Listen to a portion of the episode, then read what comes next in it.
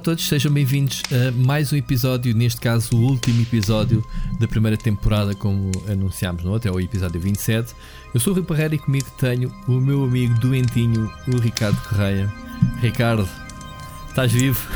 Epá, estou, mas há, há bocado estava-te a explicar em off. Uh, nós tentamos sempre fazer algo de novo em cada podcast. O, a primeira é que é a primeira vez que gravamos a uma sexta. Não é, não é verdade, não. Já gravámos o especial numa sexta, mas um episódio uh, normal é a primeira vez que gravamos numa sexta e é a primeira vez que gravo com febre. Porque. É a primeira vez contigo. Uh, tive umas febres muito altas no, desde segunda-feira à noite. Aparentemente apanhei uma gripe. O meu filho já tinha apanhado a semana passada. Acho que andai uma gripe muito grave e muito pujante. E, e, eu apanhei-a e, e, pronto, pensava que tinha melhorado. Entretanto, continuo assim com, uma, com umas. Não, não é febre, não é? Não ando assim com febres como tive nos primeiros dias, tipo 39 e 4. Um, mas ainda estou, olha, não sei se é de estar com o headset na cabeça, porque tenho de andar aqui o mais fresco possível, mas agora fui ver e estava com 38, pá, não sei o que é que é de fazer. Uh, isto começou segunda-feira às 10 da noite e ainda estou a recuperar. Portanto... Segunda-feira às 10 da noite, que é exatamente a hora que a gente grava, supostamente. Se já foi isso. Isto eu acho que foi doente. Eu disse assim: olha, hoje não vou poder gravar, tenho jantar da empresa, chora para aí. Por acaso, se nós tu... tivéssemos gravado, eu, eu ia-te cancelar porque eu, foi assim de repente, porque acho que é muito típico das, da, da, do vírus da influenza, não é? Que ah, recebes é? assim um. É, recebes, leva assim um chapadão de. Logo, se o primeiro grande impacto é toma lá febre ali não sei quanto e desenrasca-te. E foi como yeah. aconteceu. Assim, o primeiro sintoma a sério foi estar com uma febre do caraças. Sim, mas mesmo que não tivesses doente, a gente andou esta semana um bocado desencontrados, porque depois tu disseste, ah, então, segunda não gravamos, terça não posso, e depois uh, era para ser quarta, depois quinta-feira não podíamos que irmos ao cinema ver o Star Wars, e andamos aqui estes dias, mas pronto, resolveu-se tudo porque tu ficaste doente, pronto. Mais que justificado.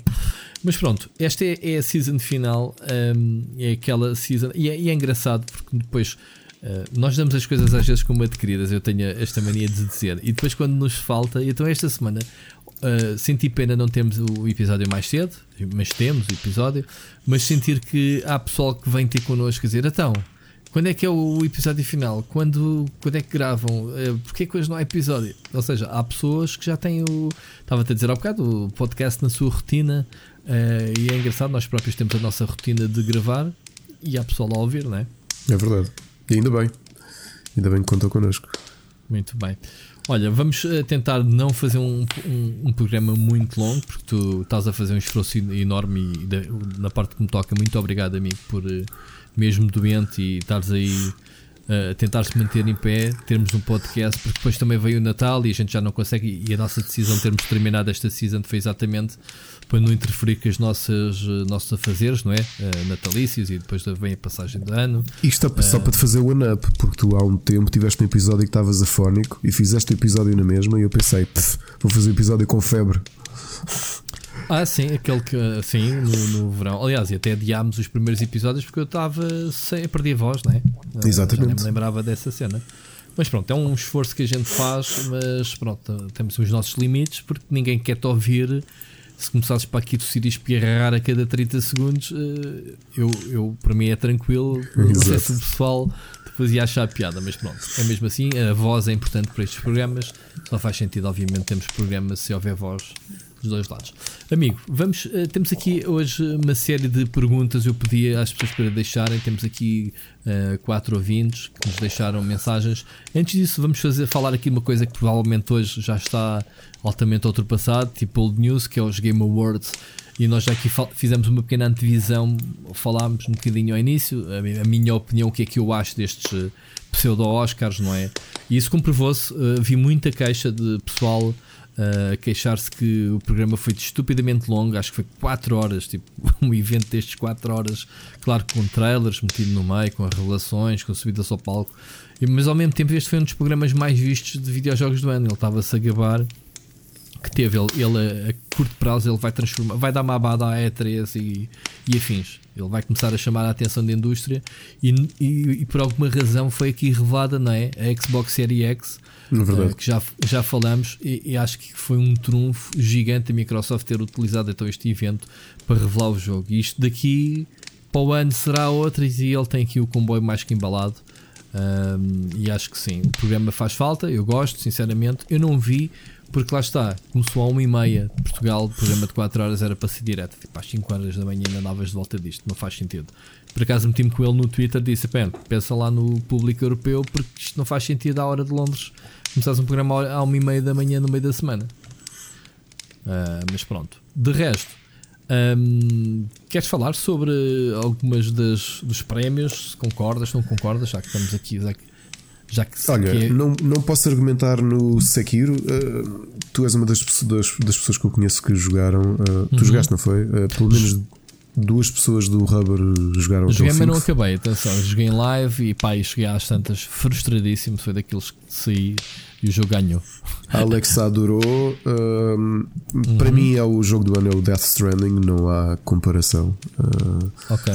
É uma obra completamente diferente, pá, mas não, não sou daquelas pessoas que vai aqui dizer, mas porquê que eu sei que ir? Epá, uh, Parece-me que gente em cuja opinião eu confio e que gosta do género considera que o jogo é realmente bastante bom, portanto. Eu acho que destes anunciados um, tenho a impressão que eu não ficaria chocado de qualquer um deles ganhar na minha lista constam lá estes. Uh, eu não vou dizer os seis, porque seria falso eu estar a meter o Other Worlds na minha lista, porque não joguei. Está ali, joguei duas horas do jogo e é um dos jogos que está na minha backlog pá, que uhum. eu quero retomar. Acho, acho que ainda vamos ter um janeiro muito fraco de lançamentos, não me engano. Há bocado estava a procurar o que é que ia sair em janeiro, ainda não, ainda não, não consegui encontrar. Uh, o pessoal ainda, ainda está com o dezembro fechado, portanto, os sites especialistas que fazem essas compilações. E então ainda vou ter este fim de, de ano um, e janeiro para fazer a review disto. O jogo acho que não é muito grande. Eu acho que o jogo é bom. Mas pronto, não posso metê-lo na minha lista, seria hipócrita de meter um jogo que não joguei só porque toda a gente tem dito que o jogo é bom. Mas tanto o controle como tu sabes que eu adorei e é um, foi um gotti logo na minha review que eu disse: este jogo é candidato, jogo do uhum. ano. O Death Stranding, ideia aspas, aspas, já aqui falámos, nem vale a pena. O Resident Evil 2, há muita gente se calhar se está a esquecer, porque é um jogo de, de fevereiro, se não me engano. Sim. Que um, está, é, é o, pá, provavelmente o melhor, melhor exemplo até hoje de como fazer um remake, ok? Uh, de um jogo, na minha opinião, e também não me chocaria se fosse jogo do ano, apesar de ser estranho, porque é um jogo, é um remake e significa que estás a. Estás a isso, a, isso a mim não diz nada. Poderes ter um remake que é tão bom que ultrapasse. Exato, mas é mal, é mal para. Não, não é isso. É mal para o resto dos candidatos a jogo do ano. Tipo, então, mas é preciso ver um remake ser melhor que o melhor que se fez este ano? Original. Tu do ano em que um DLC do Witcher foi o, o melhor RPG foi, do ano? Foi, foi melhor RPG, não foi melhor jogo. Mas Ainda também assim. a indústria dos RPGs está na hora da morte, não é? Tirando os, assim. os japoneses, a BioWare deixou de fazer jogos como deve ser, RPGs. Olha, mas vendo aqui a lista, coisa. por exemplo, melhor narrativa, uh, o, o A Plague Tale Innocence gostei bastante. Também atribuiria Death Stranding. Não joguei Disco Elysium. Quem jogou gostou bastante. Também não vou. Não também vou, gostava de jogar. Yeah. Não vou recriminar. Melhor direção artística deram a Control. Não me choca de todo. Uh, para mim, qualquer um dos outros poderia ganhar, sendo que está aqui um que eu tenho gostado, estou a terminar, que está no Apple Arcade e é capaz de ser o meu jogo mobile do ano, que é o Sayonara Wild Hearts. Okay, é conheço. lindo o jogo, é, é, uma experiência completamente diferente e eu espero ainda conseguir escrever sobre ele antes do final do ano. Uhum. Banda sonora, pronto, ganhou Death Stranding, não é? Não, mas é mesmo banda sonora, lá está. Banda sonora. Uh bem cuidada, bem colocada. Né? Os momentos musicais no jogo entram de uma forma Mas, muito fixe. É impressionante que o Death Stranding é capaz de ser o jogo mais nomeado. É, não é?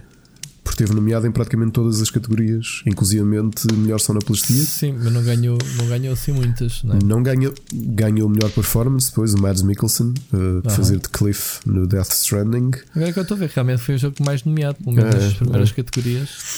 E depois aqui o jogo com maior impacto social. É engraçado eles porem o Grease. Um, o Grease é sobre. Qual é que era o tema? Eu sempre me recordo. Tinha o tema da exclusão. Já não me recordo qual é que era o tema. Eu, eu joguei o Concrete Genie o Grease, o Concrete o Genie, o impacto Solitude, social é o Bullying, ok? o Bullying. O Life is Strange Solitude. 2 não joguei. O Sea of- Solitude. Parece-me que o impacto social.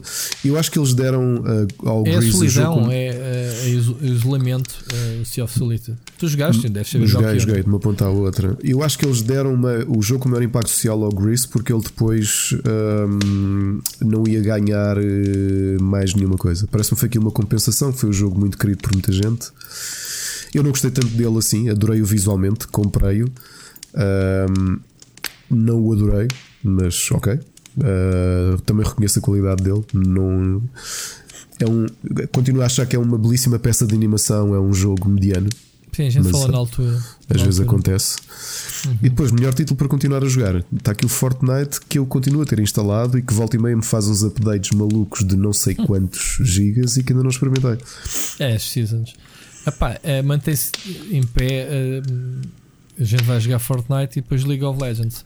Sabes que o League of,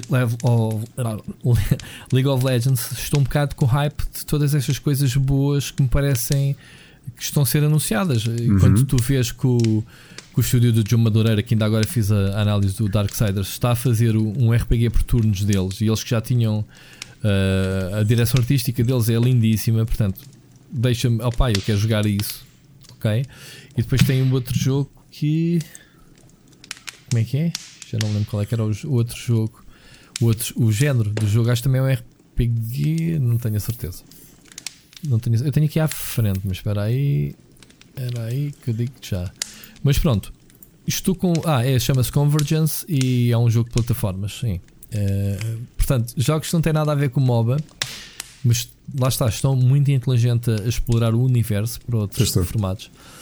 E estou com vontade de experimentar eh, o League of Legends. Sim, mas é engraçado é que o League of Legends vai fazer o sentido inverso, que é uh, uh, se vires o, o MOBA da Blizzard, não é? acaba por uh, os, ou os jogos multiplayer da Blizzard unificam o personagens, não é? Aqui vai ser ao contrário, que é o MOBA é a base e depois os, os jogos periféricos é, É, que vão é As expandir. personagens foram todas criadas para o League Para of MOBA. Legends. Exato, né? exato. Ele agora está a é- explorar o, o lore em relação aos personagens. já. É um bocado por aí. Olha, depois, depois- temos aqui. Diz isso. Diz isto tu. Melhor jogo independente, temos aqui. Eu deste só joguei um deles. Uh, foi o Katana Zero. É bom. Uh, novamente, o disco Elysium ganhou. Praticamente toda a gente que eu, que eu, que eu conheço e que jogou adorou. Portanto, acredito que tenha sido um bem entregue. Eu tenho trazido tantos jogos indie para o canal e não trouxe nenhum dos 5 jogos nomeados. Vergonha-me. Shame Ok. on me, malta. Acontece. Shame on me. Depois, melhor jogo mobile não foi o Sayonara Wild Hearts, uh, foi o Call of Call Duty of Duty Mobile. Jogo Não experimentei. Tem Não muita se- instalação. Pois. Muita instalação. Eu também não experimentei. Depois aqui mais apoio da comunidade, não sei bem o que é que isto é, ou se é a melhor comunidade, talvez Destiny 2. Bora. Melhor jogo VR, Beat Saber. Isto é muito bom. Uh, sim, uh, para mim falta aqui um nomeado que é o Ghost Giant, que eu continuo a achar que está a, ser, está a passar debaixo do radar toda a gente. Que saiu em janeiro, um exclusivo Pá, eu- PSVR e é um grande jogo. Eu joguei o Trover Saves the Universe, que até acho que saiu agora para a Switch. Pá, é um jogo É do universo só- do Rick and Morty, não é? do Ricky e Morty e o jogo é, é estupidamente engraçado. Eu não sei se o jogo em realidade virtual hum, é assim tão diferente. Todos os jogos em realidade virtual são diferentes, obviamente, mas não sei se jogo, como sendo de animação, se também a 2D também não choca. O Blood and Truth não experimentei. Tenho estes jogos, mas hum, o meu problema é que eu não tenho o, os Move. Os moves, pois. Não tenho, pá, andei à procura para comprar e estava esgotado. Epá, e é demasiado caro. A Sony também não tem stock. Não sei o que é que aconteceu com os Move. Tinha moves meus pessoais, mas ficaram na Goody quando me vim embora. Portanto, ficou, ficou o kit lá. Eu não trouxe. E portanto, ainda fiquei a perder porque não trouxe os meus moves que eram meus pessoais. Mas pronto, também não consigo encontrar. Ahm, Olha, eu consegui comprar há uns 3 anos. Ahm, foi há 3 Nas anos já que saiu o PSVR. Não, foi no OneUp, em segunda mão. Pois Um, eu, eu fui ao ao Cash Converters numa vi. altura em que eles tinham lá muitos Hum. e eu pensei assim: ah, não levo agora Ah, pois. Porque a Sony também me estava por enviar aquilo, pronto. E eu assim, não levo agora, mas já sei que há aqui. Pronto. Quando eu lá fui Exato. para comprar, nenhum. Nada. Exato, porque eles a Nada. seguir voaram. Exato, exato. Olha, até te digo, comprei um bocadinho antes porque pá, há uns 4 anos a Ana ofereceu-me o. Não mais, 4 ou 5 anos ofereceu-me o Underbook. Uhum. E eu fui comprar os moves e, e acho que foi por isso é que eu, que eu comprei. Eu tenho ali um move, mas é o do outro lado. É O, o lado que não é preciso. Tu precisas dois iguais. Ah, exato. E eu tenho o outro. O outro move que não serve para nada. Mas pronto.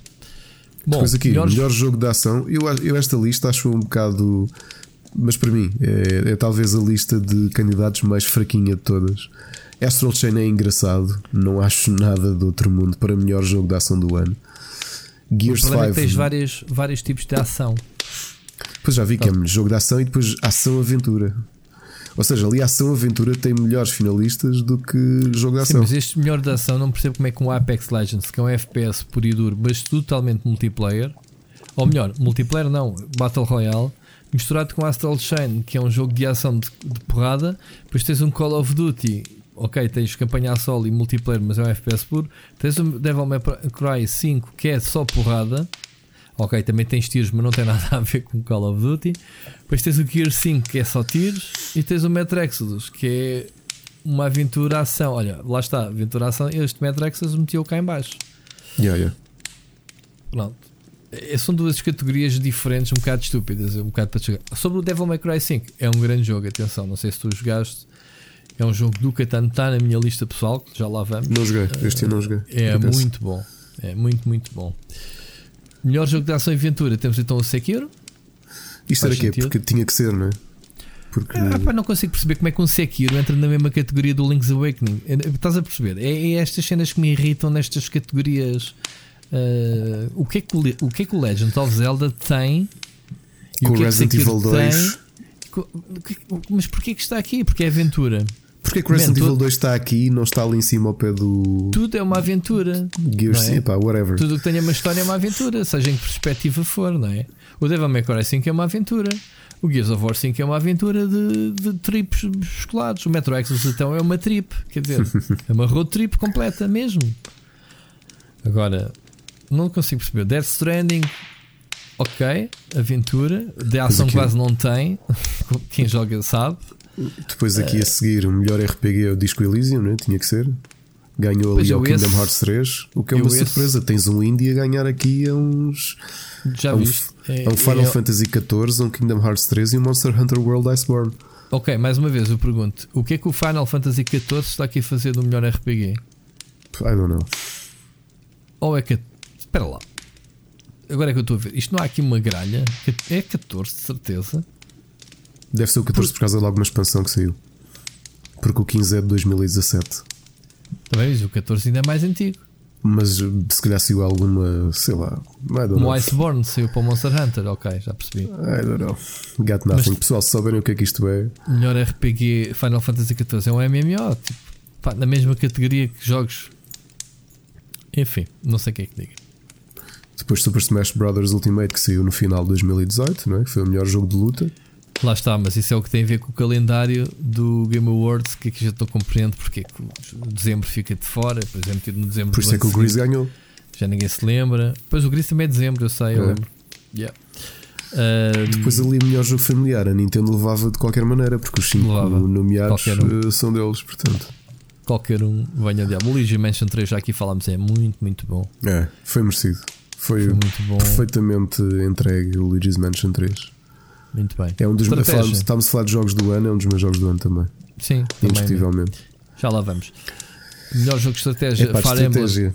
Eu, eu discordo completamente e joguei a todos os que estão aqui. Eu só joguei ao jogo que ganhou. Se calhar o gajo que, o gajo que disse que este era o melhor foi também jogou. Estou a brincar. Mas foi o único que eu joguei, portanto não tenho opinião sobre os outros. O ano 1800 é para mim o melhor. O, o Tropic 6, quando eu joguei, era para mim o melhor City Builder que eu já tinha jogado. E um mês depois a Ubisoft diz assim: Espera aí um bocadinho, pessoal. Também o ano 1800. Yeah. O ano 1800 é brilhante. É, é pá, pronto, mas o Fire Emblem tem muito mais tração, né? Repara que todos os outros, Total War Three Kingdoms, Age of Wonders Planetfall, que eu instalei hoje. Uh, por acaso deste, o Age of Wonders Planetfall está incluído no Xbox Game Pass. Okay.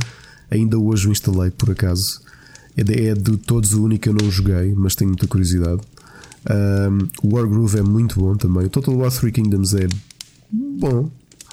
Uh, mas pronto, compreendo porque é que as pessoas gostam do Fire Emblem. Aliás, aprendi a, a concordar, uh, apesar de já falei aqui que não gostei. É capaz de ser o Fire Emblem que eu menos gostei até hoje. Ok. E depois aqui, melhor jogo de esporte. Depois temos aquelas categorias, outra categoria que é completamente estúpida, que é teres um FIFA e um Crash Team Racing a disputar a mesma categoria. Lá está, desporto, corridas. Epá, esquece. Admiro uh... não estar aqui o Super Smash Brothers. Pois, estás a ver, é, é mesmo isso. E falta aqui os NBA, ah, também o NBA 2K, hum, o WWE. Enfim, tens, tens que colocar o FIFA e o PES em, em, alguma categoria. E como não existe uma categoria só com duas, epá, faziam uma categoria de corridas, porque há vários jogos de corridas por ano. E tens aqui três na lista: três, sim, três.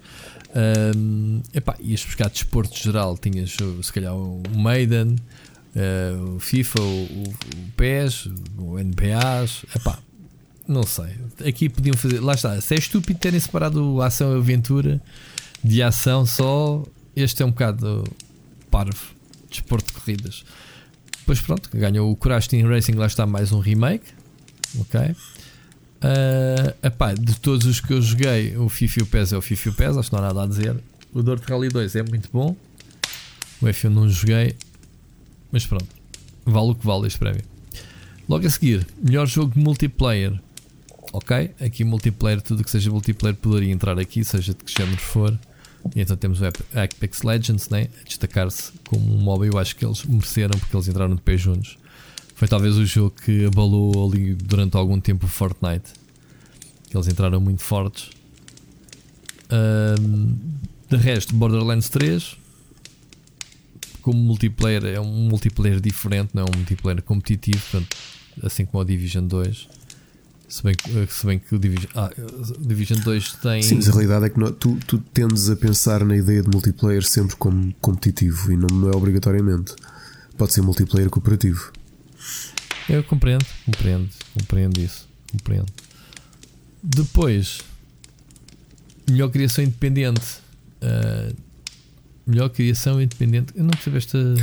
Eu, não, melhor estúdio independente, provavelmente, ou melhor criador independente, provavelmente era aquilo que deve estar no original. Okay. É o estúdio isto, isto não foi o que fiz, foi um colega meu, portanto, estamos aqui sim, a ver sim, uma sim, lista sim. que fiz no sábado. sim, nós estamos a perceber, estamos a perceber. então temos o Disc Elysian, uh, Azão, ok, é o estúdio que é, que é destacado. Exato. E depois são os prémios esportes, mas acho que esses também não. Esses para quem não interessa Pronto, Tirando que o League of Legends foi o jogo, o esporte do ano. E mas acho que merece... podia ser o League of Legends, não sei se merecia. Olha, com o Dota, com o International. Jesus, não é? Uh, Estás a dizer isso só para o Ricardo Mota e o João Correia e o Marcos Janeiro ficarem felizes. Pá, tenho acompanhado um bocadinho isto dos esportes e, e pá, eu fiquei parvo como é que tu tens um price pool de 33 ponto qualquer coisa bilhões de dólares para, para oferecer e que a equipa vencedora ganhou 15 milhões. Ouve lá, não há. Não, tu, tu vês prémios, price pools de 500, 500 mil e já é bada bom. Um milhão, uau! Tu para onde vais ter a Electronic Arts uh, traçou uh, para o Apex Legends o, o circuito profissional para os próximos dois anos e tem 3 milhões para dois anos. Pois. Repara, é peanuts, não é? Ao pé do, do International. Pois, o modelo de negócio também é diferente, mas uh, aí a Valve continua a achar que é inteligentíssima na forma como, como abordou o, o International. Yeah. E já que falamos nisso, nem sequer ganhou o melhor evento de esportes, ganhou o League of Legends World Championship de 2019. E aqui também achei um bocado estranho. Está comprado, está comprado. Não sei. Enfim, bom, prémios. Podemos falar neste evento como na parte mais negócio, mas mais espetáculo, e eu neste aspecto é o que eu gosto.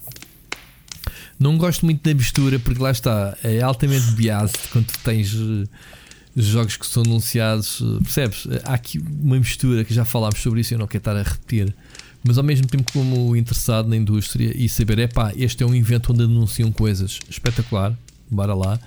E eles anunciaram montes de jogos, meu, montes, montes de jogos. Uh, e quando estamos a falar montes de jogos, estamos a falar de pai 10, 15, uh, mas muitos originais que não, que não se conheciam. E uma consola. A Microsoft uh, anunciou a sua consola, ou já sabíamos muita coisa sobre ela, e também não ficámos a saber muito mais a não ser o formato foi mostrada e o nome. E é isso que nos vamos centrar. Ricardo, Xbox Series X. Como é que é? Xbox Series X. Isto, isto, a Microsoft não aprendeu com a Nintendo. Que é o Wii U, pai não. A, a, a, Xbox não aprendeu nem com a Nintendo nem consigo mesmo. Há aqui qualquer coisa, eu não, eu não sei o que é que se passa lá.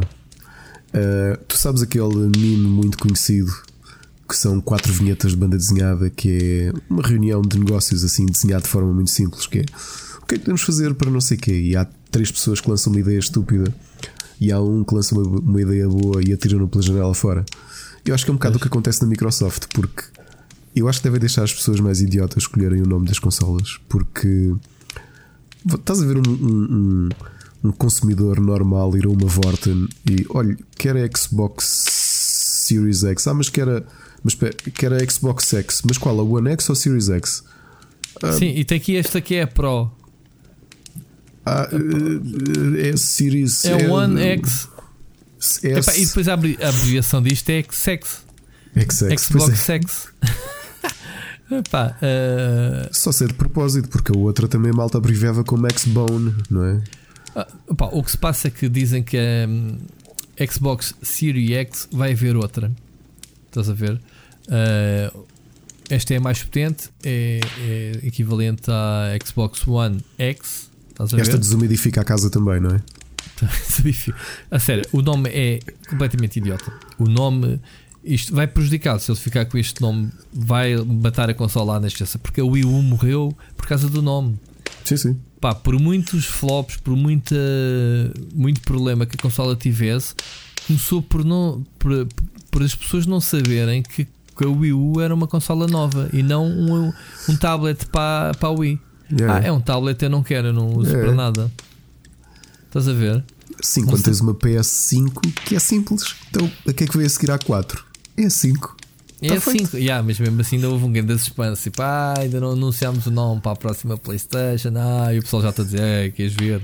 Vai o que eu vi foi a quantidade de memes que fizeram com a imagem, de, com a imagem da consola. Eu vi. Ser assim uma coluna. Sim. Eu, eu continuo a dizer que é super giro aquele formato, mas realmente dá asa, dá dá, a muitos dá. memes uh, a brincar com o formato. Dá. Parece um desumidificador, porque eu não estava a brincar. Eu olhei para ela a primeira vez e eu, what the fuck, isto parece um desumidificador. Yeah. Porque é assim mais visto... quadrangular, não é? Mas para lá, estás a falar da, PlayStation 5 ou da Xbox? Não, da Xbox Series X. Ah, eu, eu tava pensar, ainda estava a pensar na, na, PlayStation 5, houve bastantes mimos. Sim, eu ia-te perguntar, é tu e os mimos da Xbox? Agora ia fazer uma, uma Na PlayStation 5, Sim, aquilo, é, pelo que eu percebi, a melhor que eu vi foi do frigorífico. Do frigorífico está muito boa.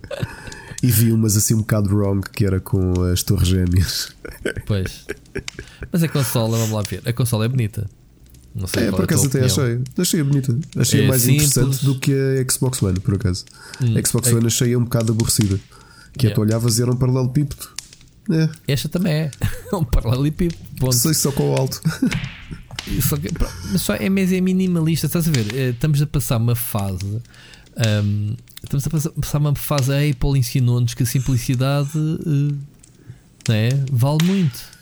Se olhas para a ficção científica moderna, é. tu vês que as cenas futuristas são todas bem básicas, flats, bem simples. E tu falando do umidificador, queres que eu abra aqui um parênteses e falo do meu rumba? Sim, boa. Eu por acaso já me tinha lembrado de perguntar uh, durante a semana, whatever. E, Pô, então? Eu trabalhei esta semana porque pensei, o meu veio do Amazon e aquilo tem 15 dias para ver se está, está tudo ok. Preferi okay. abrir antes do Natal. Uhum. Epá, foi muito fácil de configurar. Aquilo instalas a app, ele liga-se à rede Wi-Fi do. Um, ligas, sim, ligas-te à rede Wi-Fi e podes configurar e, e, pronto. E ele volta à dock. Olha, no outro dia. Mas espera lá. Aspira como deve ser? Aspira como deve ser, gostei. Eu não tenho uma casa muito grande, mas ele demora para aí 50 minutos a correr a casa. Está aqui com cuidado. Uh, no outro dia recebi uma notificação no telemóvel. uh, para limpar as escovas. E eu fui ver o que é que era. Ele tinha engolido uma meia do meu filho mais pequeno. Ai, cabrão. e então ficou, ficou com a meia de fora. E eu cheguei lá, tirei. Ele deu logo o aviso no telemóvel: Ok, está tudo a funcionar perfeitamente.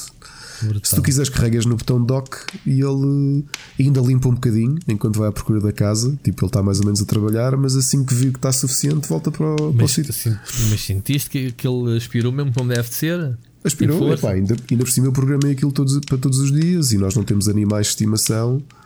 Um, pá, não temos animais de estimação, mas temos um Ricardo que é muito peludo, que uhum. deve deixar cair mais ou menos o mesmo volume de pelo claro. do cão. Faz parte. Um, e sim, epá, é fixe para apagar, apanhar aqui umas migalhinhas. Acho muito, muito cuidadoso. Digo já, olha que é engraçado. Tu pensas que não acumulas assim tanto lixo ou tanto pó de dia para dia, mas eu tenho feito a limpeza diária e eles aconselham a, a abrir sempre o depósito todos os dias depois de ele limpar. E, ele tem o depósito praticamente cheio com, com pó e cotão e coisas, estás aí, cabelos. Mas também é pequenito o depósito, não é? É pá, mas ainda é. Ouve lá, para quem faz aquilo todos os dias, ainda Porque a minha cadela, se fosse fazer, tinha que fazer de hora a hora de. Olha, mas os tipos do lês o manual eles têm aconselhos até a nível de manutenção para quem tem animais, que assim é um bocadinho diferente para quem tem para quem não tem. Mas dá, não dá? Dá, dá, dá perfeitamente, dá. perfeitamente. Tens é de fazer manutenção mais. Eh, tens de trocar algumas peças limpo, com. Cada, vez que limpo o meu aspirador, dá para encher uma almofada se eu quiser com o pelo do pois, pois. Uh, mas estou contente, pá, estou bastante contente. Uh, pensava que era menos barulhento, mas depois percebi que é muito menos barulhento que o aspirador. Pois, percebo. É, uh, ou seja, não sei porquê na minha cabeça aquilo não fazia barulho. Não me perguntes porquê. Uma porcaria que está a andar, só que ele não faz barulho a aspirar, ele faz barulho a andar. Ou seja, está ali, estás a ver, a andar. Só que assim que ele ligou, pensei: Uou, pera, isto faz barulho. É que na minha imaginação um mas, rumba não fazia barulho. Mas esse aspirador também é suposto ele trabalhar quando não está ninguém em casa, não é? Sim, sim, sim. lá os afazeres dele, né? Estás em casa, pronto. Ele não atropelar o puto Gostei, assim. foi uma ótima, foi uma ótima. Ah, a história, o mais pequeno é que assim que vê, vai lá carregar no botão grande que diz clean e ele tipo, vai, pronto, começa a, a limpar a casa. Não começa ah, a limpar a casa. limpar a casa. Depois tens lá o botão dock e ele ainda limpa um bocadinho e depois é que volta a casa. Muito bom. Mas pronto, foi uma boa promoção, pessoal. Se virem, estejam atentos ao, a promoções da Vorten, do Amazon. É possível apanhar estes rumbas. Um, este eu acho que custava 380 ou 390 e ficou uma 160, o que é um desconto brutal. Um, e, epá, sinceramente. 160 euros de desconto. Se me tivesses dito, também mandava ver um, cara. Epá, eu acabei por comprar para os, os meus sogros viram e tinham visto no futuro hoje do Lourenço Medeiros, né? tinham uhum. visto e eles epá, isso funciona. E eu acho que sim, sei lá. Também se não funcionar, volta para trás. Está com atenção a isso. Está com atenção a isso. É, pá, vale, vale, tanto que tens cães, acho que é uma coisa que vale a pena porque eu, eu agora de o ver, eu já tinha dito que, que tenho muito esta coisa de chegar a casa, sabes as horas que eu chego, não é? Que bastante uhum. cedo. E, e tenho sempre aquele hábito, não é? Porque é normal com miúdos, tens sempre miúdos e vida normal, tens migalhas, tens não sei o quê. E como tenho o chão branco, o chão em, em, em mosaico branco, estou sempre naquela ideia, pá, tenho que limpar isto, porque tudo se vê, não é? Claro. Então, e agora vejo uma grande diferença dele andar aí a apanhar. Epá, mesmo uma coisa que me irrita, que é o, uh, aqueles borbotos do, das meias. Ok. Epá, irrita, meu, porque ainda por cima nós só temos meias pretas cá, eu, pelo menos eu e a, e a, Ana, e deixamos cair imensos borbotos, meu, daquelas coisas que me irrita ver o chão branco e de repente vejo um borboto. Eu folhas. Felizmente. O, tens que dar nome ao, ao, robô. Já tem. Foi logo, eu dei-lhe logo o nome quando o configurei. Qual é o Sabes como é que ele se chama? Oh my god. Sweepy Todd. Porquê Sweepy Todd? Explica lá isso. Por causa do varrer, sweep, Sim. Em vez de ser o Sweeney Todd, é o Sweepy Todd. Em vez de ser o barbeiro de Fleet Street, é o, é o aspirador sim. de. É o aspirador tava, de. Estava aí por aí, estava. A Ana, Ana, inicialmente disse: é pá, Sweepy Todd a sério. depois, mas acho que ficou o nome. Ela gostou e acabámos por apelidá-lo de Sweepy Todd. Tanto que recebe a notificação no telemóvel, mesmo que esteja fora de casa. O Sweepy Todd acabou de concluir com sucesso a limpeza Oh ok, obrigado, Sweet Mas ela fala e tudo. Por exemplo, quando eu estava em casa, quando ele engoliu a meia, e ele disse: Please, uh, please, um, check uh, the cleaning brushes, uh, watch your app for more information. Eu, tipo, ah? Mas recebeste assim essa voz do além do, do nada? Yeah, exato, exato. Por isso é que eu pus para ele trabalhar às 10 da manhã, mas como eu estava de cama, de repente ouvi essa. Primeiro estava ali a tentar dormir e andava ele ali aos encontrões, porque por acaso ele é inteligente, é engraçado vê-lo um, a limpar à volta das pernas da mesa e das cadeiras. Tiveste a verificar ele... se gastares um bom trabalho, não é? Claro. Claro, no primeiro dia estive aí tipo checking out, estava aí a jogar. Eh, acho que estava a jogar Starlink. Decidi jogar Starlink na, nestes dias. E estava ali a verificá-lo e ele, ele trabalha bem. Olha, vai a um sítio que eu raramente tenho paciência por aí, que é debaixo do berço.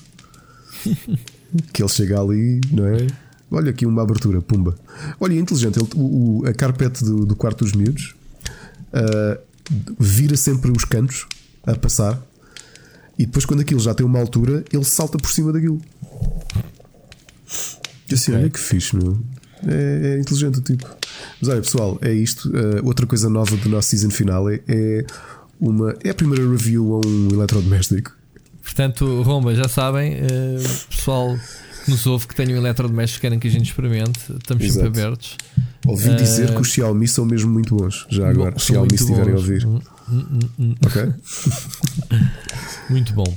Olha, ainda sobre a Xbox, um, eles têm um novo comando. Uh, o comando é um bocado semelhante ao, ao, que é habitual.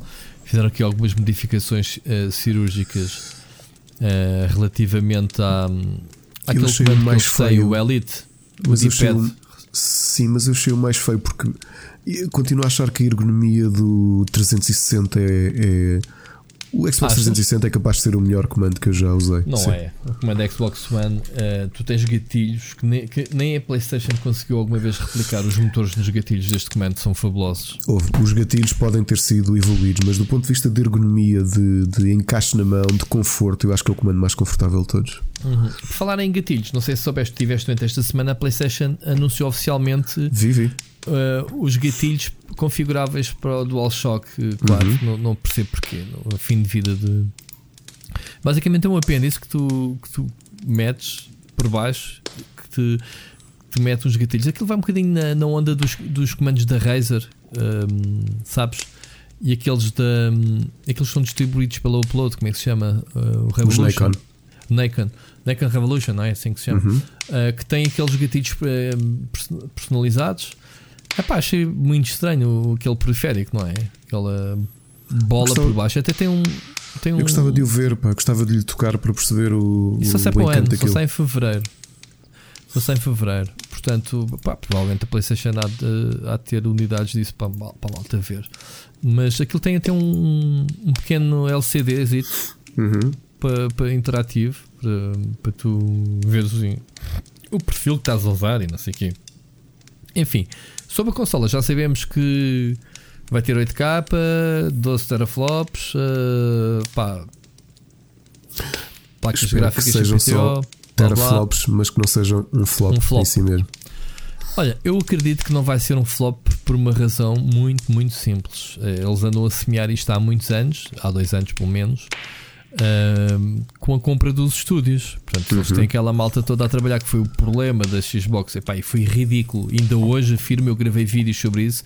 Como é que a, a Microsoft lança a suposta melhor consola ou mais poderosa consola no mercado, que foi a, a Xbox One X, sem um jogo, não saiu nenhum exclusivo que me lembre para a consola para dizer: olha, está aqui jogos, comprem esta consola.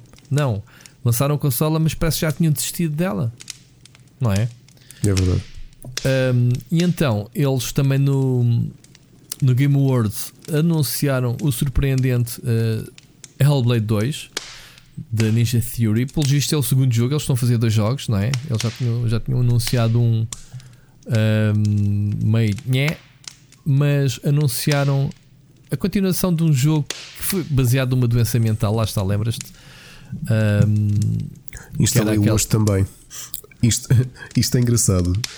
Não sei porquê, mas o meu, o meu Game Pass tinha passado por alguma razão, não estava ativo. Uhum. Uh, ontem estava, hoje não estava, não sei porquê. E eu fui correr e lembrei-me lembrei dos quantos jogos que queria instalar uh, que tinha, tinha no, na wishlist do Steam. e estava a vê-los agora na promoção de Natal. E de repente lembrei-me: espera lá, meu. De certeza que tanto o Hellblade como, como o Age of Wonders Planetfall, como um jogo antigo que eu ando com imensas saudades de jogar, que foi o Rise of Nations, estão lá todos. Então instalei, pá, neste momento instalei uma série de jogos. Instalei o Astroneer, também um, acho que é um grande indie deste ano. É não é deste ano. Ah, quer dizer, o ano não passado é saiu uh, Early Access, acho que saiu este ano. É, não é? Fez final. o. Uhum. E já vi cá aqui bons jogos, uh, até bons indies que saíram esta semana no Xbox Game Pass. Epá, continua. E não me perguntes porquê. Fui pagá-lo. Cobraram-me um euro outra vez. Foi. Foi, não sei porquê. Tenho que ver, tenho que ver o que é que há de novidade. Por acaso entro lá há uns dias na, na parte da Xbox. Aliás, digo-te o que é que eu entrei lá por uma coisa: foi para instalar o, o Age of Empires Definitive Edition, porque em ah, 2019 tiveste uma expansão. Sim, sim. E pá, continuo a dizer: para quem tem um dispositivo iOS recente, o Apple Arcade é muito bom. Eu tenho me divertido imenso a jogar uh, jogos ali. E acho que neste momento, para quem tem PC, o, X, o Xbox Game Pass é obrigatório também. Obrigatório também. Há muita e... coisa nova. Ah, ah. Aliás, a todos os dias que ligo o computador, o Windows diz-me assim: não quero já fazer um, preload do Gear, Gear Statics? Yeah e do Ori and the. Como é que se chama? Ori and the Will of the Wisps. São dois jogos que vão sair e que eles estão aqui. Pá, se quiseres, faz já preload, no dia que sair já o tens. Dia zero. É pá, yeah. É muito fixe. Vale muito, muito a pena, vale muito a pena. Para quem tem consolas, eu, eu, eu, eu sei que no outro dia tive esta conversa com o. Aliás, tive, tive, acabámos por ter os dois também esta conversa com, com uma pessoa. E sim, os, os serviços podem ter problemas a médio prazo, mas eu acho que neste momento para quem tem uma PS, uma PlayStation, o, o PlayStation Now é obrigatório. Para quem tem uma Xbox, o, o Game Pass é obrigatório. Para quem tem PC, o Game Pass para PC é obrigatório. Yeah. É que tens um catálogo, pá, que. Estou a olhar yeah. aqui, está aqui um dos meus jogos do ano, Bloodstained. Está aqui também. Gratuitamente. Já está disponível, não é? Já. Muito bom. Bom, relativamente a jogos, uh, houve aqui alguns anúncios. Um, mas se calhar nem vale a pena estarmos aqui a chamar. Vamos, vamos fazer uma coisa, vamos passar a mensagem de um ouvinte, ok? Eh, eu ia te propor que a gente falasse sobre os nossos, uh, aproveitando aqui a Blay, mas se calhar vamos, como temos quatro mensagens para não serem seguidas, vamos uh, ouvir a mensagem do Oscar. Um, que penso eu que até vai entrar aqui um bocadinho com a cena das revoluções, por isso é que me lembrei agora, ok? Vamos uhum. ouvir então o Oscar Morgado. Saudações galináceas ao Rui e ao Ricardo. Estou de volta aqui passado uns meses da minha última questão que vocês tão bem responderam sobre o futuro da franquia Fast and Furious no mundo dos videojogos. Falou-se na altura um, da licença de estar com a Slightly Mad Studios e que eles poderiam estar a pensar num título para uh, a Madbox que estava para sair. Uh, fiquei desiludido, uh, não com a resposta, mas com, com o conteúdo e com o que se poderia reservar mas não menos desiludido com o que vi esta semana. Um trailer para a franquia de Fast and Furious, aparentemente baseado numa história totalmente nova à parte dos filmes, mas com os mesmos personagens. Não sei se vocês viram o trailer, eu fiquei muito desconfiado. O aspecto daquilo está ao nível de uma PS3. Gostava de saber o que é que vocês acham. Obrigado e um abraço ao Galinheiro. Exato. Pronto, isto tem a ver com, com um dos jogos anunciados. Então, uh, o Vin Diesel e a Michelle Rodriguez uh, foram a palco uh, e confirmaram então o jogo. Lá está, que a gente já tinha aqui falado da Slightly Mad Studios de, do Fast and Furious. eu tenho a ideia que para o ano vai sair o, filme, se calhar estou errado, que tem o mesmo nome, ou este Crossroads é o jogo original e não a adaptação direta. Eu não tenho a certeza, também não me interessei muito para ir ver. Tu não viste o trailer ainda, para não? Eu não vi o trailer e continuo sem ter visto nenhum Fast and Furious. Ah, pois tu não viste. Epá, isto, isto é como o Oscar diz: isto é um trailer típico de um jogo de PlayStation 3. Está muito mal. Está muito mal. Não é porque vemos grandes bólidos com miniguns montadas e não sei o quê. Pá, os filmes não têm nada disso. Tirando se calhar o último filme que é um bocado mais cêntrico uh, em que tu vês uma perseguição de um carro a um submarino no Ártico e que o carro tem uns skis ou uma coisa qualquer. mas tirando isso, uh, o jogo é um bocado. O jogo, os filmes são um bocado terra a terra, os, os carros são carros normais. E o jogo tem armas e não sei o quê. E realmente, Oscar, eu sei que ficaste desiludido. Também não percebo que raio de. O que é que tu estarias à espera de, de uma licença né, de um filme é como Fast and Furious. Não sei se ele queria pronto. que fosse o Kojima a fazer a adaptação do, do jogo. Isto até pode vir a ser um grande jogo, é pá, mas não me parece que um, um estúdio como a Slightly Limited são especialistas em fazer jogos de condução. O jogo parece-me bem datado, pelo menos o que se viu. É só isso, não tenho mais nada para dizer. Não vi. Oh, oh, Oscar, desculpa a desilusão, a sério. Eu, eu, eu não sei se prometo que vou tentar atualizar a ver Fast and Furious. Se calhar vês o primeiro mas, e vais gostar. Fazes mas, eventos depois. Mas provável é não, porque eu estou a ver tanto. Vocês já vão perceber a seguir que eu tenho, tenho uma lista de outras coisas para ver uh, e que me anda a divertir. Até estou a ir um bocadinho mais atrás no tempo e, e não parece que Fast and Furious vá passar à frente de, de outras coisas que vocês já vão ver. Muito bem, muito bem. Bom, sobre, sobre isto não tenho mais nada a dizer realmente. As personagens estão feias, uh, o jogo parece-me horrível e espero que este trailer esteja longe de ser representativo de, do que é que seja o jogo uh, futuramente. Um, vamos, se calhar, ouvir também mais outra, outra mensagem, já que não, tempo, não acrescentou assim muito. Vamos ouvir a, a mensagem do Sírio. Parece yes. bem? Uhum. Vamos embora lá.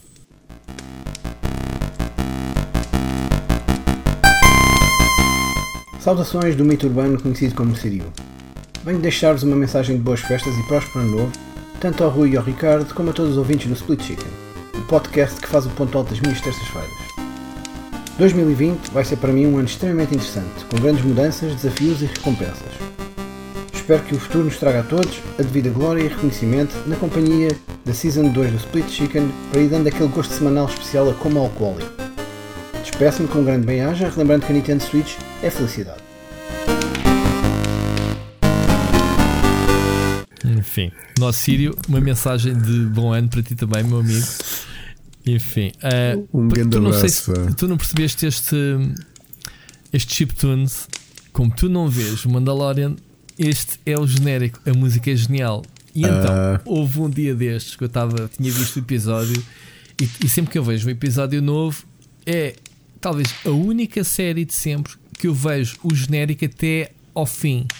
Porque esta música é pá, se não é melhor que as do John Williams, anda lá. É genial. Isto é só um cheirinho. E então eu mandei-lhe uma mensagem. Estava, estava a passear até no Colombo e mandei-lhe uma mensagem a dizer assim: Epá, não me sai do, do raio da cabeça o, o, o genérico do Mandalorian. Tu podias era fazer aí um chip tunes.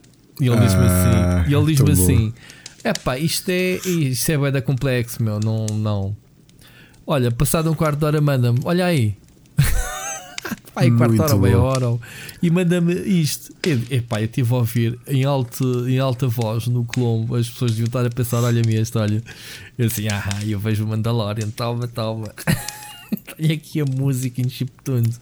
Muito bom, Sírio. Parabéns, já tinha dito a ti, está espetacular. Mas o Ricardo, como não conhece a música, a zerinho o teu, Ricardo. É verdade, mas é, é, Olha, lá está. Uma das coisas que vai passar à frente do, do Fast and Furious garantidamente é o Mandalorian, mas isso não Acaba já para a semana, portanto, tu podes fazer aí, se tiveres também uma VPN, um primo qualquer nos Estados Unidos, acho que consegues fazer isso tranquilo. Acho que nem é preciso ter um primo, porque o Miguel, o Miguel Nogueira, o Miguel Nogueira foi a primeira pessoa que eu conheci que teve Netflix quando eu nem sabia o que era Netflix e ele arranjou uma forma. Ele tinha, ele tinha o, o a fatura. Sei, acho que posso dizer isto. Miguel, se eu não puder dizer isto, avisa. o Miguel, o Miguel registou. O Miguel estudou. Para quem não sabe, o Miguel Nogueira estudou realização em Nova York uhum. e tem histórias brutais de estar em festas com Western Culture e coisas do género. Ok? E o que é que o Miguel se lembrou na altura para ter Netflix? Foi pôs a fatura com a morada da faculdade onde ele esteve uh, no final da década passada, há 15 anos ou 20 anos. a lista telefónica ao raio, descobres uma morada, mas isto, eu fiz isso com o live. Era com o live. Eu, eu, eu fiz diferente. Que houve uma altura que comprava muitos jogos digitais no Amazon, só que eles só permitiam vender para a América. Então o que é que hum. eu fiz? Fui ao Google e escrevi Random Real American Address. Oh my então, God. então no meu Amazon. Isso é e já fácil, não vais a uso- um hotel e procuras pela morada e tens. É público. E então o que eu fiz foi, foi hum, arranjar uma morada uh, para comprar coisas digitais. Uh, devíamos, devíamos estar a dizer isto. Sim, claro, mano. ouve lá. Eh, É uma estupidez o region lock. Na Europa sabes que não podes e andas a combater isso. Sim, na América Agora, podes. Impedirem-te impedirem de ter acesso a qualquer coisa porque não mandam para a tua região é uma discriminação. Impedirem Pá, de comprar coisas. Não me lixa, meu. Então, então, nós queremos comprar e não podemos, então a gente arranja maneira de comprar de outra forma. Azarinho. E repara que somos mais. hon- Nós arranjamos aqui uma forma de conseguir dar-lhes dinheiro. Que a forma É, que muita exato. gente, a, a forma que muita gente escolheria era a via Exato. mais simples. Exato, exatamente. é?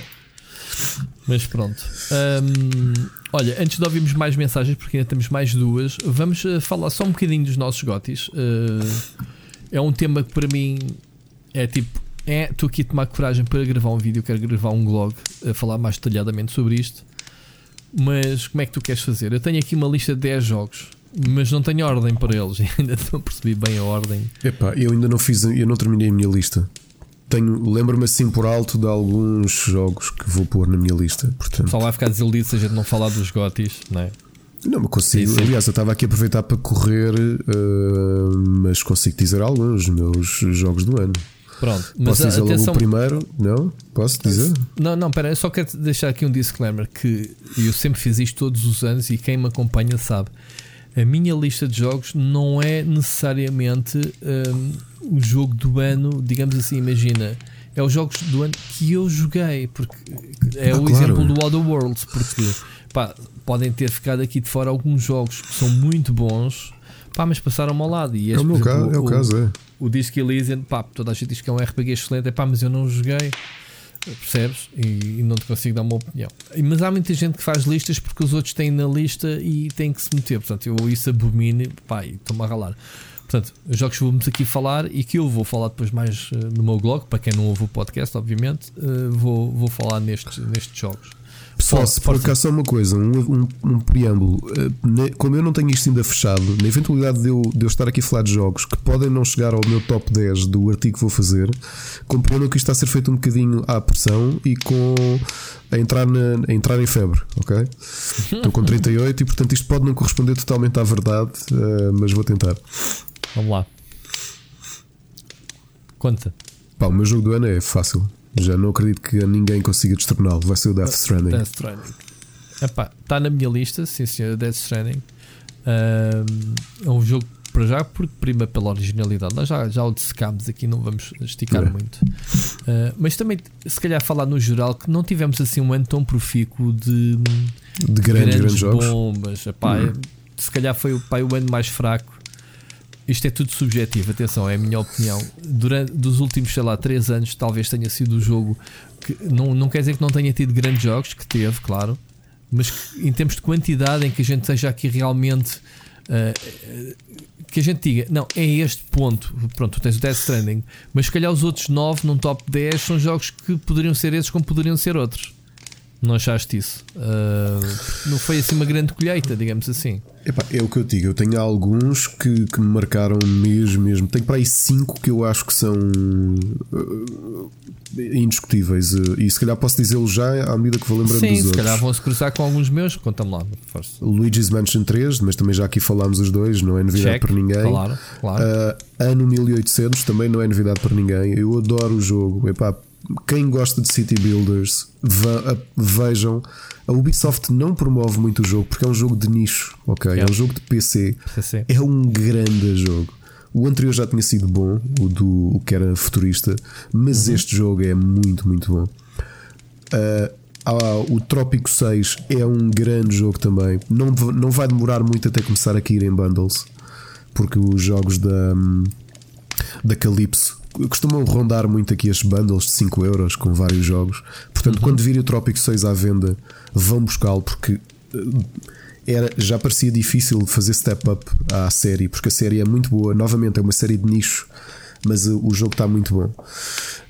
Um, e o quinto jogo, que para mim é indiscutível, eu acho que falámos dele aqui também, é o Draugen, que é um jogo narrativo do. Pera, estou a tentar dizer o nome do autor. Que é o autor do. O Ragnar Thornquist, que tinha feito os Dreamfalls, fez este jogo, o Draugen, que é passado. São apenas dois personagens numa ilha. O jogo demora. É uma história uh, de exploração, uma parte. um mistério. Não conheço, lá. Uh, são Conheço 5 horas de jogo. obviamente. É, é muito contido, ou seja, não há muito espaço para explorar. A história é bastante boa. O jogo é da Mesmo. Funcom, ele já saiu da Funcom. Já saiu, já saiu da Funcom. Ah, já saiu da Funcom. Uh, só que artisticamente e narrativamente é das melhores coisas que eu joguei este ano. E como vai ser um dos meus. Falando também nisso, como vai ser um dos meus jogos do ano, um, o meu jogo mobile do ano, Sayonara Wild Hearts, uh, façam só o exercício. Quando, depois de verem isto, vão ao YouTube ver o trailer e, e percebam que só o jogo, o jogo é tão bom, pelo que vão perceber, e tão diferente. É um. É um. É daqueles on-rail games mobile, mas vocês vão ver o porquê que ele é tão diferente e está tão Uhum. bem pensado e a música é tão boa. É exclusivo da Apple. É, é exclusivo da Apple. E vale mesmo, mesmo, mesmo a pena. Vale a pena comprar um iPhone só para jogar, não é? É um System Killer. System Killer, assim é que se diz. aí já estou, aí já seria um bocadinho demais. Mas, Então, mas pá, um depende da carteira iPad. de cada um.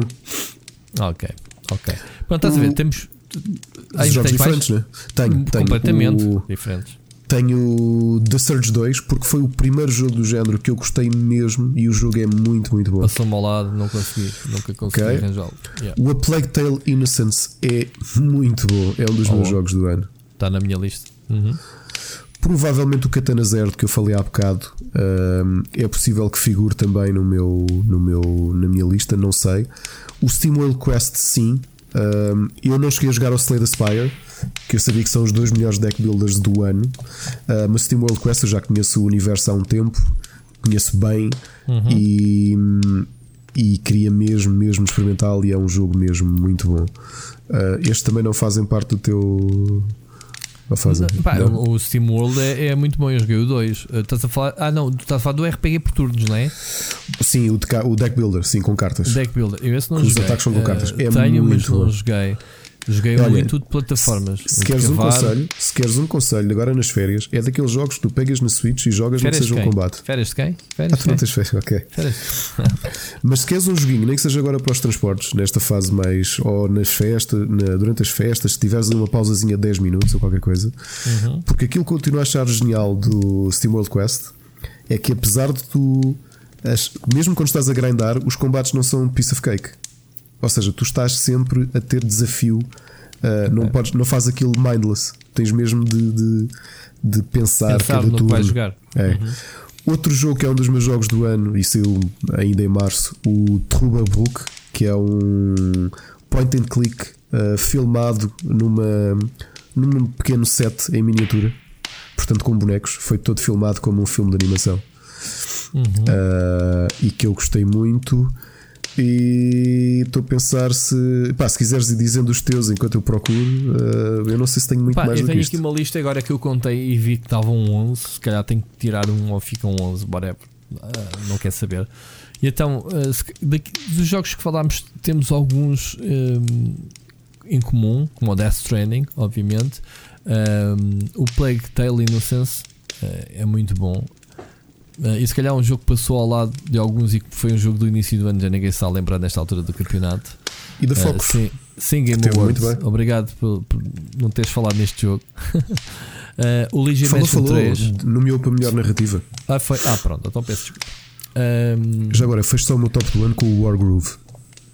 ah, Wargroove. Esse é mais indie também de estratégia, né? Uhum. Ok. Tu, tu tens muitos jogos de estratégia na lista. Este ano é, é um género que tu gostas ou este ano tu tiveste virado para esse lado? É um, não é só um género que eu gosto e que sigo com muita atenção, mas é capaz de ter sido o ano. hum, Mais eu não sei, se isto foi por, é, não sei se foi por uma questão de decisão das próprias editoras, especialmente as principais que, que trabalham os, os, os jogos de estratégia. Hum, é pá, saiu muita coisa boa, ah, muita, muita coisa boa e hum, eu não sei porque é, que, porque é que isto aconteceu, mas a realidade é que Epá, eu não Que sei assim se ainda consigo ter paciência. Eu antigamente gostava, hum, gostava bastante do Settlers, do César, pronto, esse tipo de jogos. Mas uh, ao bocado estavas-me a falar do Transort Fever 2 e eu estava-te a perguntar se não era muito complexo. E é, pá, os jogos acabam por ser é. aborrecidos, a curva de aprendizagem. Uma pessoa não tem muito tempo, não é? Para estar a, a aprender mecânicas. É pá, Epá, só que o meu problema com este tipo de jogos é que eles eh, sugam-me. Se eu ligar um jogo deste, pá, por exemplo, este ano joguei não sei quantos Tycoons, tenho aqui neste momento instalado dois jogos que tenho jogado imenso e que ia falar deles a seguir. Um deles é o Transport Fever 2 uhum. e o outro é o Planet Zoo. Uhum. Epá, que são jogos que eu que a coisa está sempre a complexificar. Pá, eu, eu mergulho nisto e não, não consigo largar, não consigo a mesmo. não largar. é ficar complexa, a forma é o, o primeiro, aquela primeira meia hora, aquele choque Estás a perceber? Que, que tem todos os jogos. Pá, é um jogo de, de simulação com tantas mecânicas, tantas construções. Se não tiver um tutorial que te vá acompanhando e levando ao colo nos primeiros tempos. Não, se for daqueles que tens que levar com 500 vídeos de tutoriais e instruções e quadros, não sei o quê, antes sequer de começares a jogar, eu, eu desisto. Quando eu vou começar a jogar, já não me lembro de metade do que eu vi. Eu acho que o problema da maior parte dos jogos, eu senti isto agora com o Transport Fever 2. O jogo é muito bom e eu, pá, volta e meia, ligo o jogo e vou continuar o modo campanha. Hum. E pá, só que depois é tão complexo que ele às vezes dá-me notificações de erro e eu não sei porque é que ele me dá aquela notificação de erro. No outro dia tinha que fazer um circuito Aquilo, aquilo acompanha o, a progressão histórica dos transportes, e então tinha que fazer um circuito fechado de testes para que os indígenas da ilha de Java aprendessem a conduzir locomotivas. Uhum. Epá, eu fiz um circuito na área que eles disseram. Eles tinham lá a área demarcada azul e eu fiz o circuito, fiz estações e não sei o quê. E ele, uh, não sei o quê, não tem ponto de paragem. Eu, what the hell? Eu não percebi porque é que era. E depois é que percebi que era uma coisa tão básica, mas isto também são problemas de interface. É que uhum. eu tinha comprado locomotiva num armazém, digamos assim, que estava no outro lado da ilha ligado a outra cidade. Só como interface, ou tu tens cuidado a olhar para o nome do sítio que estás a comprar, ou compraste para o sítio errado. Estás a perceber? É como Sim, eu agora não comprar uma... para colocares lá? Não, não. Compras para a linha, compras para a linha onde está colocado o edifício que tu compraste o, o, o comboio. É mais caro. Yeah. Então perdi montes de dinheiro, só que naquelas primeiras missões dão-te tipo 80 milhões de dinheiro que é para tu, para tu yeah. fazeres porcaria, não é?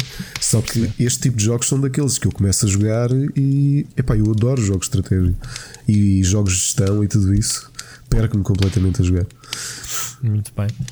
Voltando à minha lista, tenho aqui um jogo que até estou admirado não tens listado, que falámos tanto sobre ele na altura e, e que tu até chegaste a mencioná-lo como gosto e provavelmente vou-te lembrar. Se, se acho que é assim. Que é o Dragon Quest Builders 2. Ah, claro. E, e esqueci-me ah, de outro também. Ah, bem parecia. Que eu voltei agora a jogá-lo. É possível que dois Dragon Quest entrem no meu top, que é o Dragon Quest 11 Definitive Edition, que eu continuei a jogar. Epá, uh, retomei, eu retomei na segunda-feira. Eu estava a avançar bem e tive que parar por outras coisas e depois já eu tenho essa dificuldade também eu jogos de RPGs que é voltar é. um jogo passado um tempo. Sabes qual é o problema que eu senti? Eu não sabia para onde é que era para ir. Pois o problema da Dragon Quest é um bocado por aí, sim. Um, cá está. A minha lista é, obviamente, que eu não joguei pá, montes de jogos que tu jogaste. E a minha lista, obviamente, de basicamente todos os jogos que joguei este ano analisei. Portanto, bastou-me ir à minha lista de análises.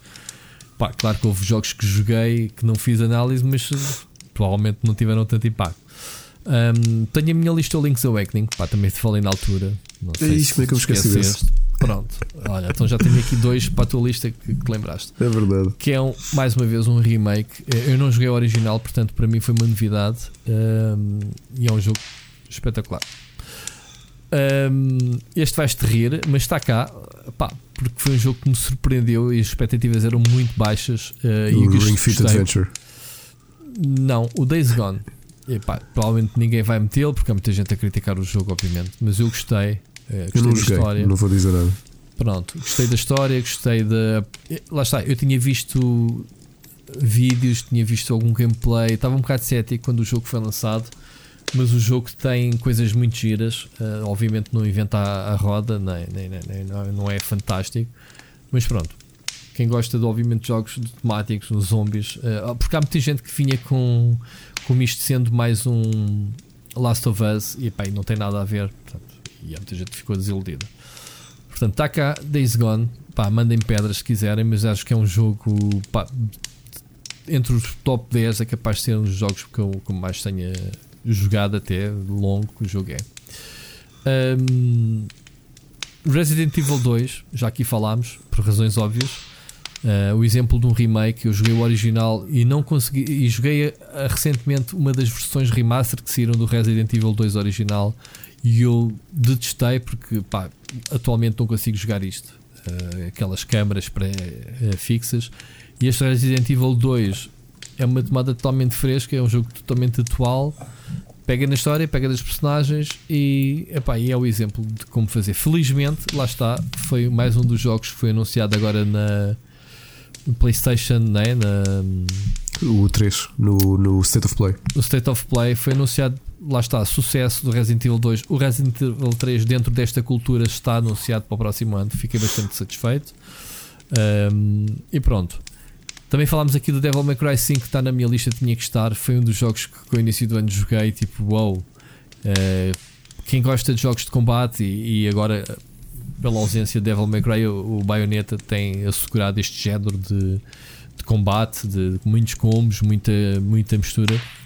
E este Devil May Cry 5 está meu top 3, digamos assim, uh, juntamente com o Resident Evil 2. Isto a manter-se, ainda estou aqui a pensar um bocado tenho dado aqui a dizer a lista salteado. O Star Wars Jedi Fallen Order, como eu te disse, pá, quem gosta de, de Star Wars tinha saudades de um bom jogo. Este é um bom jogo. Provavelmente está aqui na lista uh, pela mesma razão que se calhar não há aqueles grandes jogos e acho que este há muita gente que não gostou, há muita gente que gostou do jogo. Pronto, é um jogo que divide opiniões em termos de qualidade. Uh, sei que curiosamente o Ricardo Mota não gostou do jogo, não é? Uh, vi análise, tivemos as duas análises. Uh, ele não gostou, colocou algumas críticas. Pronto, tem e houve malta a dizer, dele. não sei se ele jogou o mesmo jogo que eu. O que é aquela resposta comum quando, quando pedes a alguém para. quando lês uma opinião que é contrária à tua? Ele disse isso da minha, da minha review? Não, não, não. Foi pessoal na net que eu vi dizer isso. Ah, criticaram-no a ele, né? Yeah. Eu também acho que vi. É pá, mas pronto, ele, ele argumentou. É assim, toda a gente tem as opiniões e as, as análises são sujet, subjetivas, quer dizer, e quem não tiver essa capacidade de encaixe é assim. Agora, tu dizes que não gostaste do jogo, justifiques, podes ou não ter razão, mas está lá justificado, não é? Mas pronto, este, esta sei que a minha, a minha opinião e dele chocam uh, e eu respeito muito obviamente, e aceito as críticas que ele fez. Obviamente, algumas delas foram exageradas, a meu ver, como por exemplo a dizer: Ah, tem o sabre luz e o sabre luz não corta ervas. É fácil. Pronto, é porque supostamente o sabre luz corta tudo, rochas e afins, não é? Pronto, e o jogo fisicamente é um jogo, não é? Temos de ter algumas limitações das mecânicas uh, Jedi.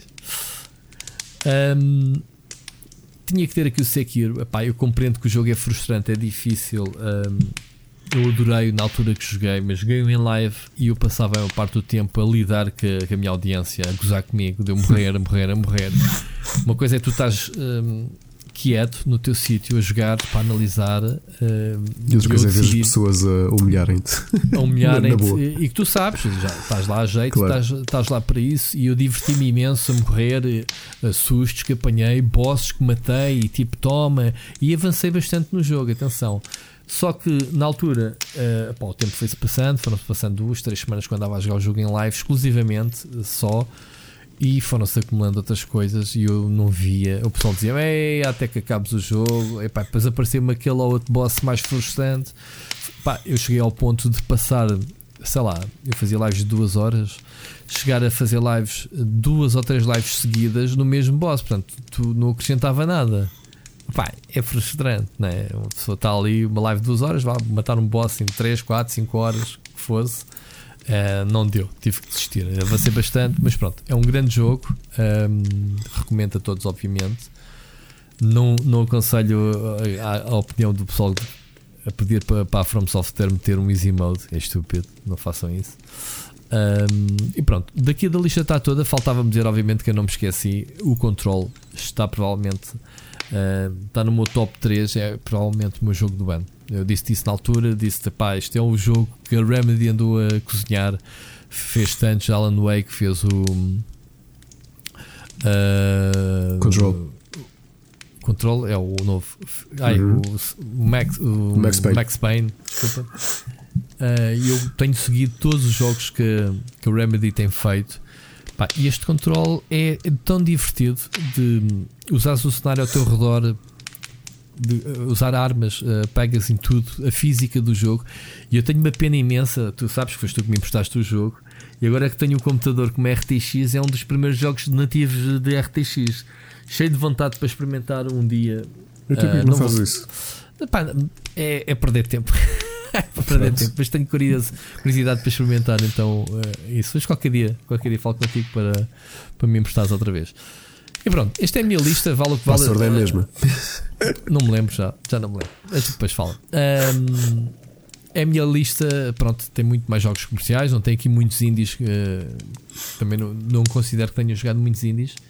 Ao ponto de eu ter dito há bocado que os indies uh, anunciados do Game Awards eu não tinha jogado nenhum. Uh, tenho jogado alguns mais neste fim de ano. Tenho, tenho apanhado pá, o Tourist, por exemplo, é uma delícia. Ainda não joguei. Ainda, ainda estou a jogá-lo, a ver se ainda consigo fazer análise dele. Um, mas pronto. Jogaste o Arise, não foi? Que eu ainda não publiquei a análise porque. O Arise. Porque pronto, sim. porque estou todo. Está muito bom também. É pá, lá está, os jogos indie merecem só por si todo um mundo de categorias. Só, só para indies. Exato. Não é? Então, mas por isso não vais ao Game Awards, vais ao IndieX. Ao IndieX. muito bom, é isso mesmo.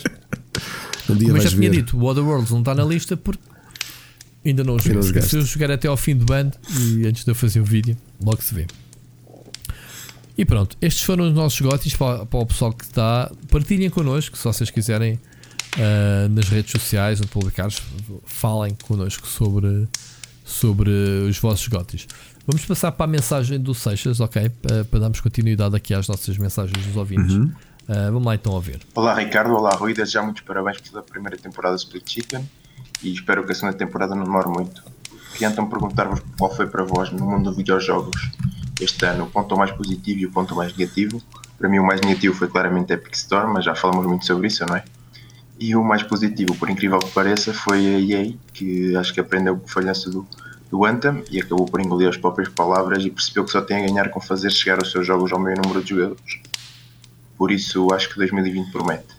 Queria também pedir-vos uma previsão de cada um para o próximo ano. A minha é que, para além do Origin Access, também o Xbox Game Pass vai chegar à Steam e que, para além disso, vai permitir, vão permitir às editoras indie criar o seu próprio serviço de subscrição dentro da Steam. Entretanto, noutras paragens, na Epic Store vai-se fechar um novo ano 2010 e vão adicionar as achievements. Para acabar, tenho aqui duas perguntas encaminhadas pelo fã número 1 um da, da rei do Star Wars. Quero saber as vossas expectativas para este último filme e se acham que devem continuar com o formato das trilogias. Muito bem. Ok. Uh, o pior momento para mim é o fato de ser o, o, ano de final de geração, o que significa que é um dos anos mais uh, mornos. E mais mornos não significa que seja um ano com menos trabalho para quem escreve ou para quem produz conteúdo sobre videojogos. Muito pelo contrário, continua a haver muita coisa para escrever, como vocês sabem. Nós temos um backlog ainda considerável à, espera de, à nossa espera que, que o vamos trabalhar, mas. Um, ao mesmo tempo não foi assim o ano dos grandes lançamentos, não, é? não foi assim o ano de. Yeah. Mas de também estás errado. Lembra-te que as consolas vão sair no Natal, portanto, tu ainda tens um 2020 inteiro de. Uh, uh, tens, e, e, repara que a, a PlayStation frisou isso. Vais ter o Last of Us, que é considerado o jogo da década para muitos, vais ter a sequela para o ano. Portanto, logo aí tens um, um GOTY anticipated. Né? Mas estou a dizer 2019. Estou a dizer 2019. Estou Sim, mas como tu falaste de fim de geração, o fim de geração é para o ano. É, o fim e o início, não é? Ali é o, é o ponto zero.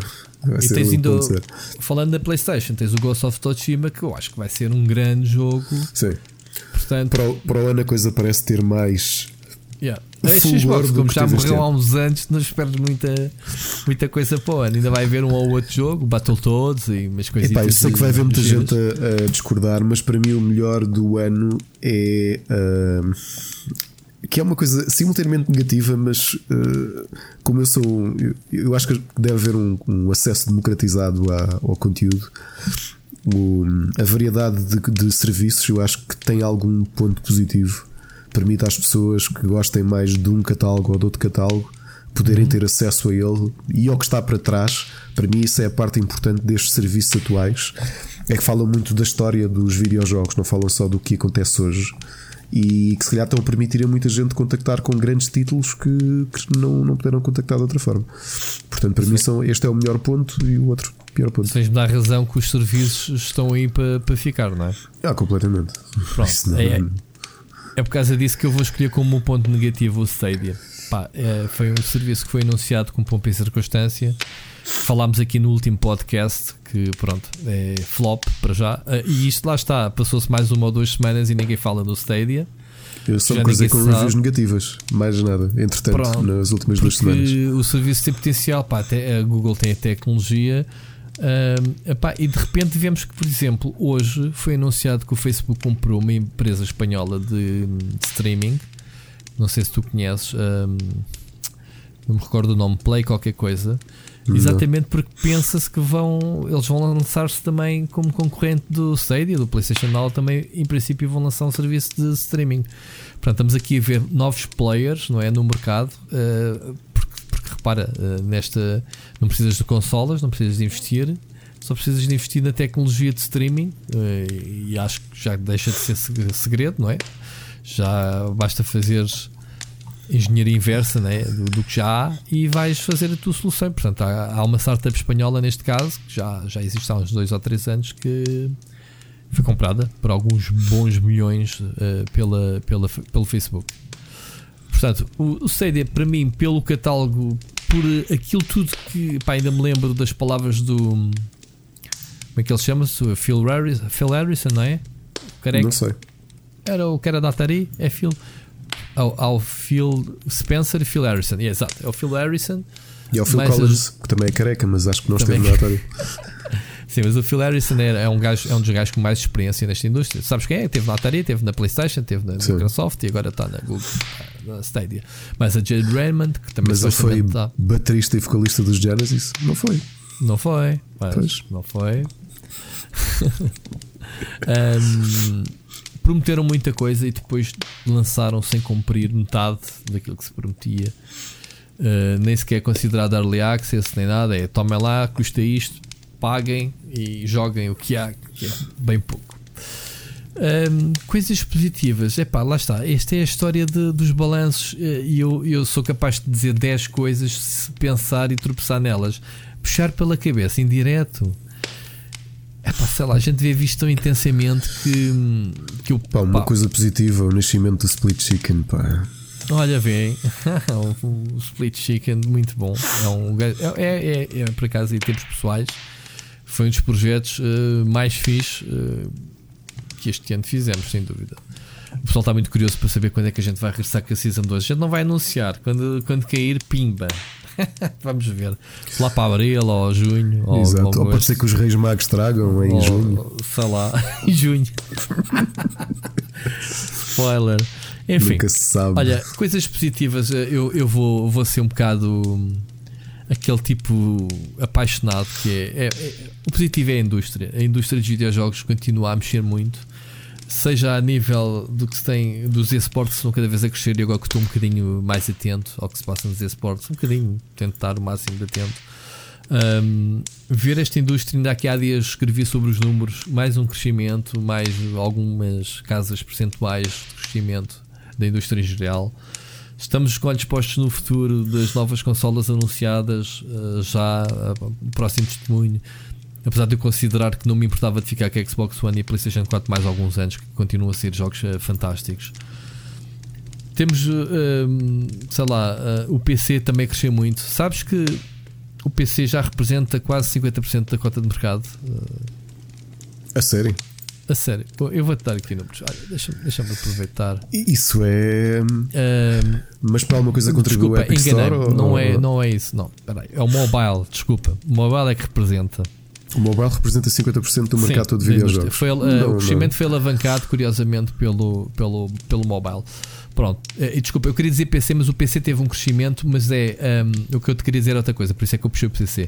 Uh, as vendas de box basicamente morreram. Uh, o, o mercado do PC está no, no- no conteúdo digital, sabias? Sabias dessa? Já Uh, imaginava. e então, eu tenho aqui uma uma cena que eu apanhei foi feita pela Games Industry Biz com a Newzoo. Um, e então, 46% do mercado de videojogos é de mobile, representa 68 mil milhões de dólares. O, o, o valor global é 149 mil milhões de dólares. Estou a ver, o mercado de videojogos, 149 mil milhões em 2019. O mobile representa 46%. Tipos como o Ricardo que andam a jogar no Apple e isso, estão a ver? Esses, esse pessoal do Android e afins.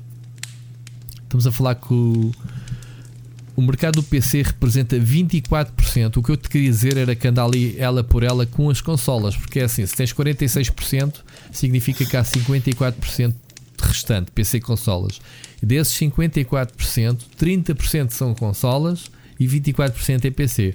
Isto é para dizer àquela malta que dizia que o PC está morto já há não sei quantos anos, que dizia, está ela por ela.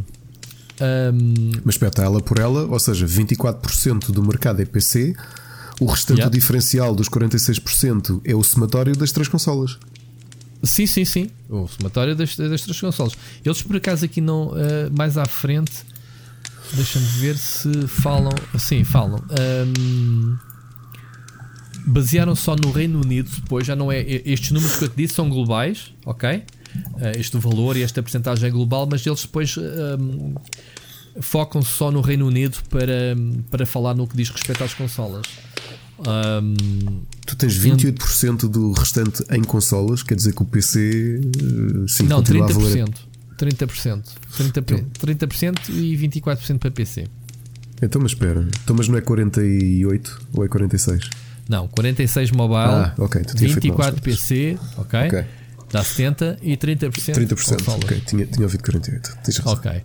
Então, hum, no Reino Unido uh, dizem que a PlayStation 4 hum, como é que é?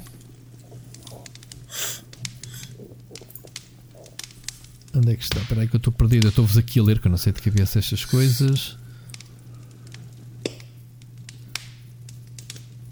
Diz que as vendas de caixas da PlayStation como as que mais venderam no Reino Unido, ok? Uh, a Xbox One uh, Que dominava no Reino Unido, não é?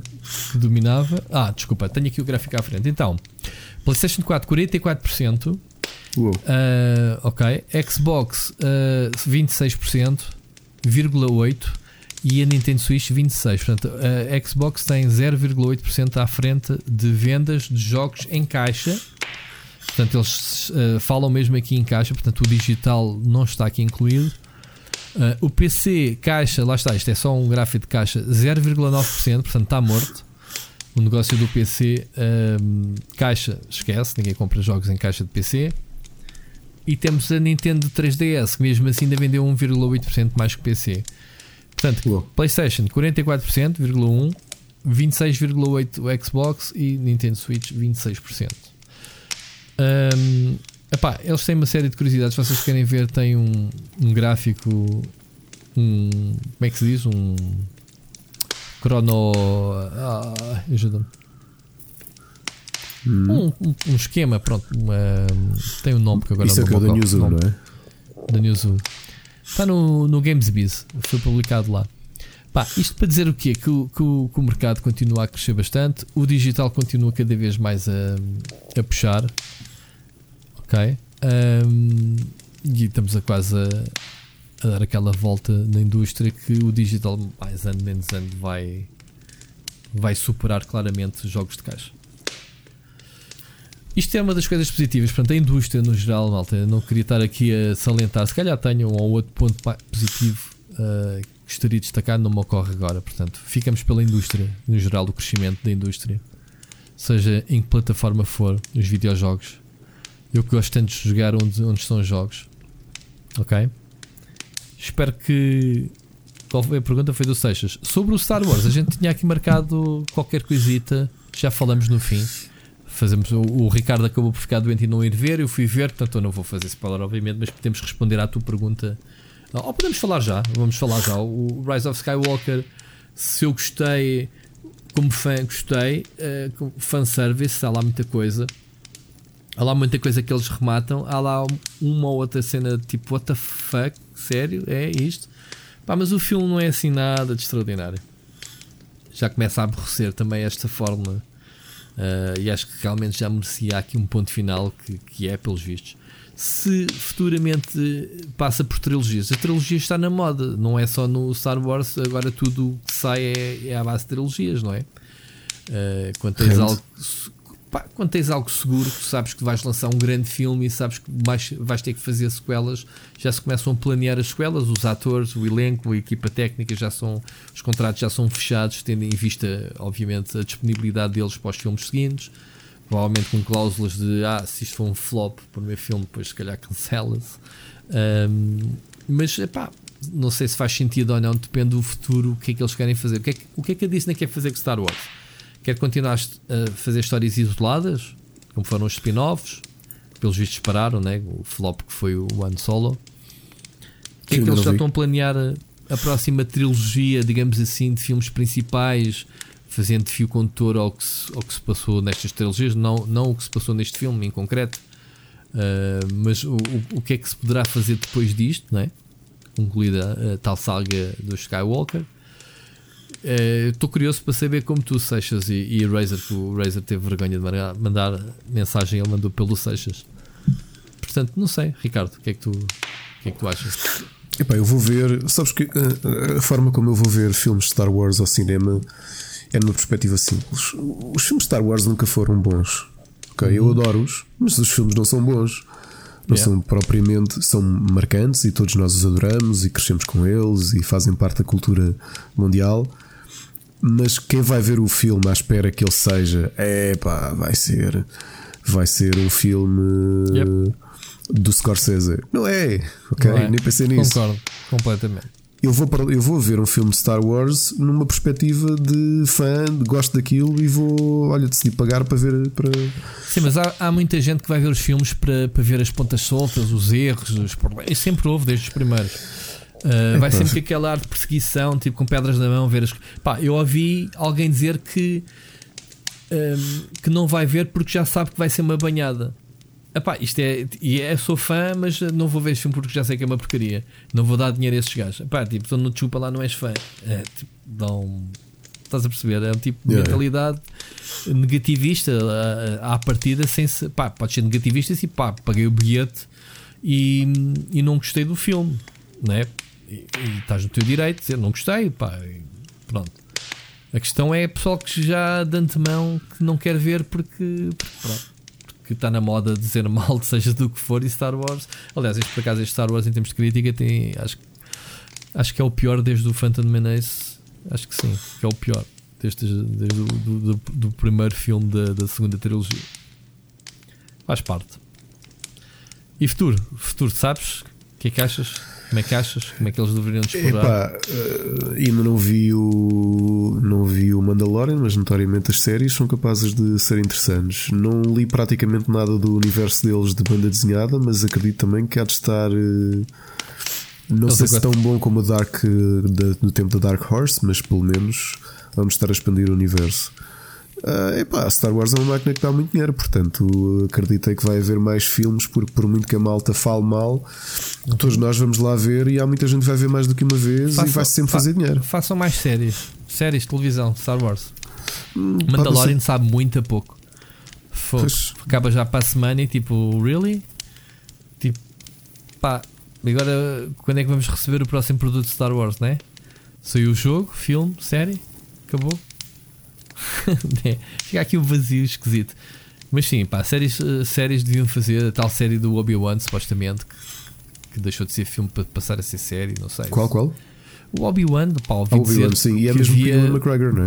Sim, mas lá está. Mas havia, havia planos para fazer o spin-off, não sei se era aí, já estou bem da confuso, mas havia e ele estava envolvido em projeto o Obi-Wan. Agora, se é série ou não, não sei. Há, há ali um buraco, né? Quem viu o episódio 3 né? Revenge of the Sith. Sim. Claro. Sim, até o episódio 4 há ali, sei lá, 20 anos, né? Que é os putos crescem, o Luke e a Leia. Há ali 20 anos de aventuras que podem explorar com ele, como é óbvio. Com o mesmo ator ainda por cima, né? Eu sempre desejei que eles fizessem uma coisa, mas como aquilo deixou de ser canónico, já não vale a pena. Que era explorarem a origem do, dos Jedi e dos Sith.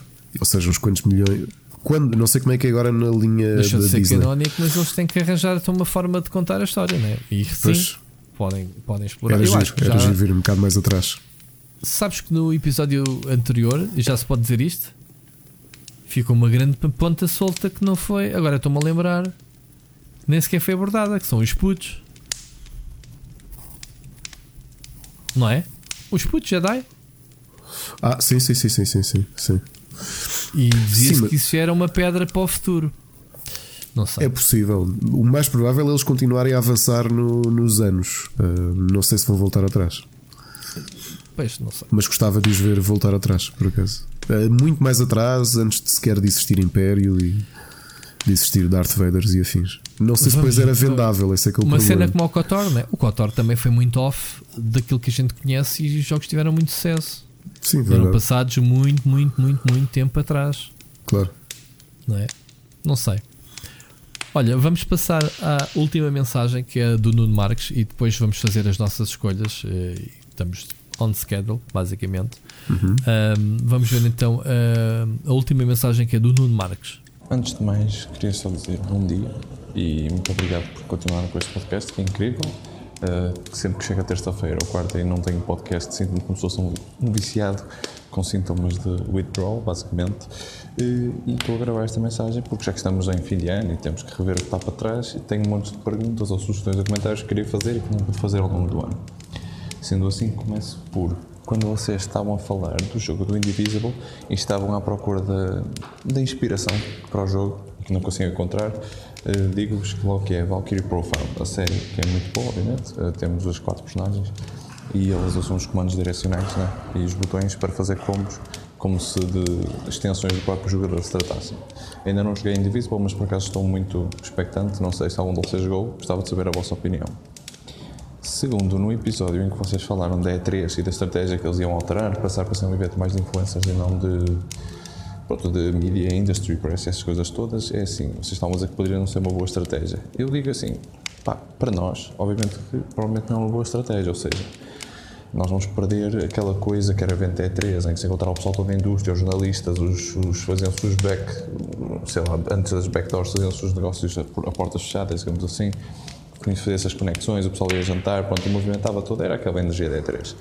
Mas eu acho que neste momento a organização que faz a E3 não está preocupada com isso, ou seja, eles neste momento só querem voltar a ser rentável, porque eles estão a perder montes de dinheiro com aquilo todos os anos agora, e ainda por cima com aquela leak de informações, portanto, para nós não é uma boa estratégia.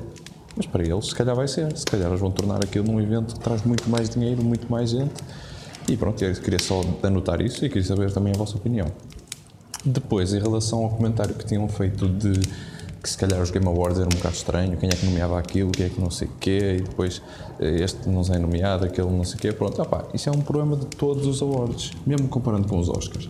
Os Oscars são a coisa mais comercial e mais, digamos, suja de sempre. Aquilo que o pessoal faz campanha durante anos, faz mil campanhas de rivais, paga empresas privadas para denegrir os outros e, e dar dinheiro e faz subornos. Aliás, há um documentário muito engraçado em relação a isso. Os Game Awards, do meu conhecimento, funcionam da seguinte maneira. Acho que há um painel, não sei se é de 90 empresas ou jornalistas privados, não é? Ahm, que dão as suas nomeações e depois votam também eh, no jogo. Obviamente que essa informação está sempre disponível no site e pode-se verificar, portanto, até acho que é um processo bastante transparente. Eh, e também é de realçar que o Jeff Keighley não tem nada a ver com nenhuma das nomeações, nem nenhum dos, dos que ganham. Agora, obviamente que no caso da Kotaku também concordo que deveria haver pronto, um- uma retração, pelo menos, da parte do pessoal que avalia o jogo e pronto. Em princípio, penso que era só isto. Ah, não, mais uma coisa. Eh, o Ricardo tinha falado do Gigantamax e Dynamax, aquelas mecânicas novas do Pokémon. E tinha dito que, pronto, aquilo era giro e tal, mas não tinha grande efeito. Eu estive agora a fazer alguma pesquisa, estive a ver também um pouco sobre o competitivo de Pokémon e, por vistos, aquilo até é bastante interessante, porque não é só um aspecto visual que muda. Quando estamos um Pokémon fica Gigantamax, dependendo dos moves que ele tem, ele vai desenvolver uns moves especiais daquele género e esses moves, para além de, pronto, serem ataques normais, têm efeitos especiais como, especiais como stat boosts ou alterar a, a meteorologia. Portanto, eh, acaba por ser uma coisa muito interessante porque todos os Pokémons podem ser Dynamaxed e a qualquer momento o adversário pode introduzir algo que não estás à espera, o que tem tornado as batalhas até aí o meta bastante interessante. Acho que era só isto. Pá, continuação, abraço, bom Natal, bom Ano Novo, se não vos vir. E continuem, espero que venham as próximas seis temporadas, sete temporadas de Split Chicken. Pá, abraço. Bem, isto é que foi uma, Foi um Obrigado. Desabafo, ele pegou em todos os episódios, nunca manda mensagens, ou já Exato, e mandou. de repente, tumba! Começando, começando pelo fim, é verdade, isso acontece na- nas lutas de Dynamax. Ah, o moveset muda para. hum, em vez de teres um moveset estás habituado, ele é substituído pelo move, ataques especiais, não é? por um ataque do tipo ah, da, do ataque que tu já tens naquela slot. E sim, há alguns que têm, têm boosts e que mudam o clima e tudo isso. É engraçado, mas eh, olha, depois de duas playthroughs, e, e como já tinha dito, eu não sou um jogador competitivo, sou um jogador de colecionismo e já publiquei a foto, não me lembro se antes ou depois do, do, do nosso último episódio, que já tenho todos os Pokémon. ah, ainda me falta colecionar em triplicado. O O diploma. Telmo também já tem? Já. Ok. E, e aquilo, que, aquilo que sinto é que é engraçado ver as formas Gigantamax que só para alguns Pokémon é que existem. Também é engraçado, mas não, eu que jogo PVE não pareceu trazer nada de maravilhoso como, como as Mega Evoluções, que se calhar foram as, as alterações que eu mais gostei. Ah, Game Awards, eh, ok. Aqui a minha questão não é quem nomeia, porque há sempre quem. Sempre que tu vês um prémio, eh, toda a gente diz: Mas porquê é que são estes, porquê é que não são aqueles? Claro. Um, epá, vê isso do- dependendo da estatura. Estamos a falar do Game Awards, é bocado eu brinquei com o IndieX, mas o IndieX é a mesma coisa. Há sempre pessoas descontentes com as nomeações, com os finalistas, com os vencedores. Uh, vai acontecer sempre isso. A questão que aqui o, o Rui colocou e, e, e eu dei seguimento é perceber como é que a coisa nasce, não é? Porque a coisa nasce assim tipo pop-up, foi geração espontânea. Tu tiraste uma coisa para o chão e de repente, pumba, Game Awards. E de repente os Game Awards passaram a ser os Game Awards porque já foram atribuídos e a partir disso são os Game Awards, ok? É, existem porque têm de existir. Uh, mas acho que nós tínhamos falado isso no, no, no episódio. Sim, é, é, vamos lá ver. Eu, eu, que eu, ok, que os Oscars também são muito comerciais e, e de uma forma ou de outra há ali grandes lobbies e não sei o quê. Aquilo que eu, que eu coloco é. ah, a- a- aliás, basta ver as críticas que eu depois estive a ver com alguma atenção, porque, porque, o- porque ele colocou no Twitter os números relativos a- aos milhões de transmissões. Eu, eu disse que este ano eles tinham um kit. Quem quisesse podia se candidatar a ser um streamer oficial e pelos Sim, vistos sim, falaste, falaste. Uh, eu até, eu até registrei-me só para perceber o que, é que era o kit de, de streaming, nunca cheguei a receber nada, não sei porquê. Uh, mas uh, ele, ele partilhou números de que houve milhões de ret- retransmissões de pessoal a fazer streaming sobre os Game Awards. Um, só que depois houve muita pessoal a criticar de várias coisas, desde ah, fizeram rush nesta ou naquela categoria que é a minha favorita, ou porque é que, eh, porque é que o Phil Spencer foi ao palco anunciar a Xbox e não mostrou nada, só outra. Pá, houve críticas de todas as formas e feitios ao, ao tempo de duração do programa. A minha crítica pessoal, como eu já disse, foi ao horário eh, péssimo de eles só olham para o mercado basicamente americano. que é- em, em Los Angeles, julgo eu. Sei que cá começa a uma e meia da manhã, epá, no dia de semana não dá para ver. Gosto muito do formato em si como eh, entretenimento, como ok, temos aqui uma série de novidades que vão ser anunciadas, como foi, e muito bem este ano. Só que depois também sinto que, que há aqui depois aquela. É, é estar-me a repetir aquilo que já falámos outra vez. Há aqui aquele lado mais comercial a, a- a destacar-se mais do que os próprios prémios. Lá está a tal, tal situação do pessoal se queixar que alguns prémios foram rush. Ah, é pronto, o programa é como tudo, tem que evoluir. Os Oscars têm 90 anos e este tem 4 ou 5 anos. E vale o que vale.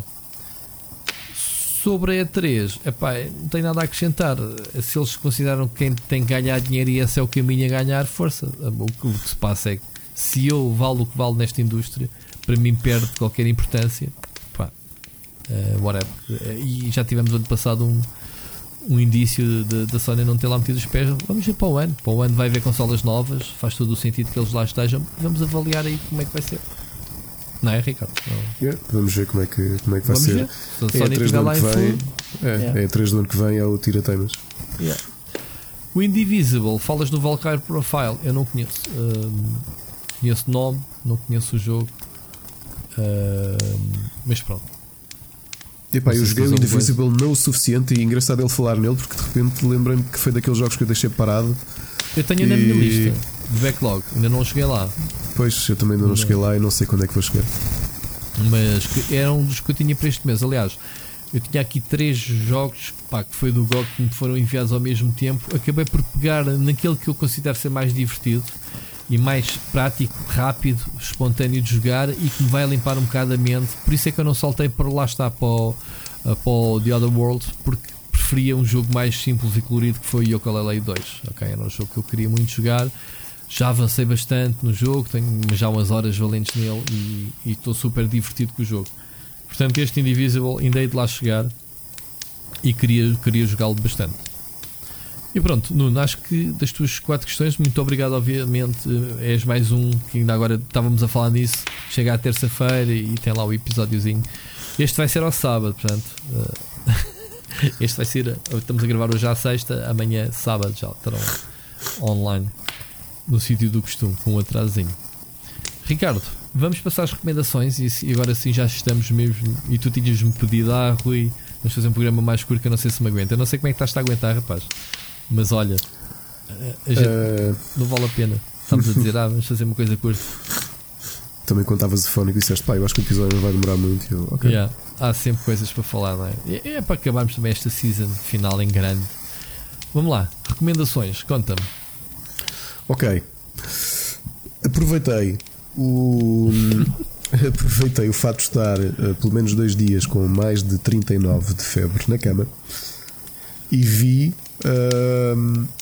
Ok, o Marriage Story, que é um filme. Esse não vi, vi antes de, de estar com febre. E o filme que caiu no Netflix assim do nada. Eu puxei na, na outra vez. No outro dia falaste dele Yeah. e é verdade, é um dos meus filmes favoritos do ano. É uma belíssima história, muito ah, palpável entre um casal de- que é protagonizado pela Scarlett Johansson e o Adam Driver, com a Laura Dern e o. ah, Estou-me a tentar lembrar o qualquer coisa Alba. Ok, o, o- tem o Ray Liotta e depois tem o outro advogado, já me lembro o nome. É um grande filme, um filme, uma história muito simples, muito realista, muito humana, de um casal que. que pronto. Que. Por acaso tem sucesso em Hollywood já agora. Eles são, ele Sim, é, foram- é produtor, não é? De teatro e ela é atriz. Ele, é, ele tem sucesso, vai agora para uma peça na Broadway e ela, é, ela começou como atriz de uma espécie de, de American Pie e depois com ele tornou-se uma atriz conhecida de teatro. Eu não vi o início do filme, portanto não sei. como É, é isso, e depois eles têm um filho em comum e Yeah. ali há uma altura que ela que, que eles estão a falar sobre separarem-se e está tudo amigavelmente. Até que ela que alguém lhe aconselha uma advogada em Los Angeles muito boa de, de divórcios, que é a Laura Dern, e é ela que torna a coisa mais beligerante, ou seja, aquilo que inicialmente ia ser uma conversa perfeitamente pacata de duas pessoas que se percebe que gostam bastante uma da outra e que se nem se deviam estar a divorciar e que se torna numa batalha legal eh, agressiva. do miúdo. É porque E, ele é. quer ir para Nova York, ela quer ficar em Los Angeles. epá, e- É o contrário, ele quer ficar em, ele quer continuar em Nova York e ela quer mudar-se para Los Angeles. Ou e ele não quer. É. E é um grande filme, aconselho, não, não é nada de fantástico nem fantasioso, é uma história muito realista, muito palpável e é por isso que ela é tão boa. Entretanto, isso sim, com febre, aproveitei para ver ah, uma série. Como sabem, eu gosto muito de comédias e uma das últimas comédias que estreou, comédia, sim, é sitcom. Mas neste estilo, como as sitcoms estão a ter agora, já não é com câmara, câmara múltipla, ou seja, em estúdio, é, é com uma câmara apenas, como o Modern Family, porque o Modern Family teve tanto sucesso que acabou por mudar por completo a forma como se fazem sitcoms. É, que é uma série de um tipo que tem duas filhas, uma filha com 11 Como é anos. chama? Não disseste o nome? Chama, desculpa, chama-se The Unicorn. Ok. Tem neste momento 10 episódios, começou em setembro na CBS. Ahm, é uma série em que um recém-viúvo está a tomar conta das suas duas filhas, uma com 10 e outra com 14, e, e está confrontado com a, com a dificuldade que é resumir a sua vida após a morte da, da mulher. E portanto, isto é uma comédia, mas é. Acho que está eh, equilibrado o suficiente. Ou seja, nós conseguimos rir-nos porque o cast é bom. Tem lá o Rob Corddry, que era o correspondente do hum, Jon Stewart no. no ai, no Daily Show, que é um, um grande ator de comédia que faz um ótimo personagem. Portanto, são ali 6, 7 personagens e é uma série um, sobre continuar a vida depois da morte de alguém, uh, mas com um tom mais. Uh, um tom emocional, mas também com alguns risos. Portanto, eu, eu gostei como comédia porque é muito equilibrado, não é aquela coisa uh, estapafúrdia. Um, mas é equilibrado. Vi uma série inteira que foi cancelada ao décimo episódio agora em dezembro, chamada Abyss, que é a história de uma rapariga que montou um bar ilegal na, nas traseiras, no pátio das traseiras da casa que ela tem alugada, e que no primeiro episódio aparece lá sobrinho, o sobrinho da senhoria que morreu há pouco tempo. E tenta fechar aquilo e acaba por juntar-se uh, lá. É uma série calminha, é uma sitcom essa sim, com live, live audience, filmada no mesmo sítio, sempre com aquele cenário. Um, foi cancelada porque não, não ainda se fazem algumas. Não se fazem muitas já, mas ainda se fazem algumas. É, achei boazinha, percebi porque é que foi cancelada, não tinha assim nada de. Chama-se Abyss. Abyss. Simplesmente, porque é o nome da, da, da dona do bar. E uhum. tem alguns atores conhecidos, um deles, o mais conhecido, é o. Para quem viu Scrubs, era o Janitor, o tipo alto, que era sempre muito agressivo para o, para, o, para o protagonista, e que depois foi também o protagonista de uma grande série de comédia que era o The Middle. E portanto é assim um dos nomes grandes da, da série, que eu não me lembro agora do nome dele, mas ok. Uh, voltei um bocadinho atrás e agora sim estou a ver uma das grandes. Uh, uma série que me faltava. Eu sou um grande fã do Aaron Sorkin, é o meu argumentista favorito. Eh, para quem não sabe, o Aaron Sorkin eh, escreveu, escreveu uma coisa que é talvez uma das melhores séries de televisão de sempre, que é o West Wing. Uhum. E, e, é um grande argumentista, já recebeu Oscars, já recebeu tudo o que havia para, para receber. E faltava-me ver a primeira série dele. Já tinha visto West Wing, foi a segunda, já tinha visto Sunset Strip on da Studio 50, que foi a segunda, a terceira série que ele fez, e vi a última série que ele fez, que foi Newsroom, que é genial. Uh, Faltava-me a primeira, que era o Sports Night, que era uma comédia.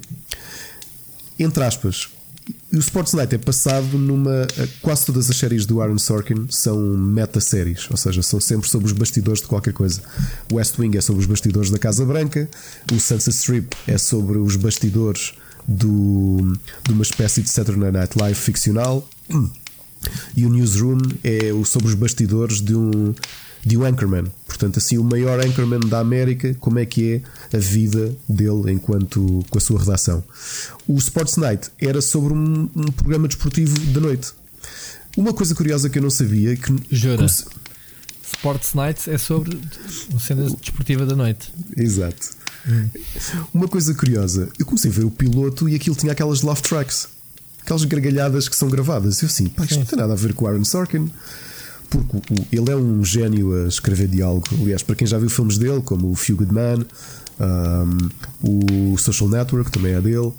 Okay. Uh, ele é um gênio a escrever. E, e eu estava a ver aquilo e pensei, como é que isto é laugh track? E depois fui ver a explicação. Como ele não era conhecido ainda, ele já tinha tido sucesso com o Few Good Man, com o, com o Tommy Lee Jones e. Uhum. Lembras desse filme, não é? Sim, sim. Pronto. Quando ele, fez, quando ele apresentou o pitch para fazer esta série, na altura Friends estava em voga, um, That 70 Show estava quase a aparecer e as sitcoms tinham uma forma muito clássica de funcionar. As comédias funcionavam todas da mesma maneira, que era estúdios fixos e tinha que ter laugh track. E se não tinha laugh track é porque havia público lá a rir-se quando aquilo era filmado.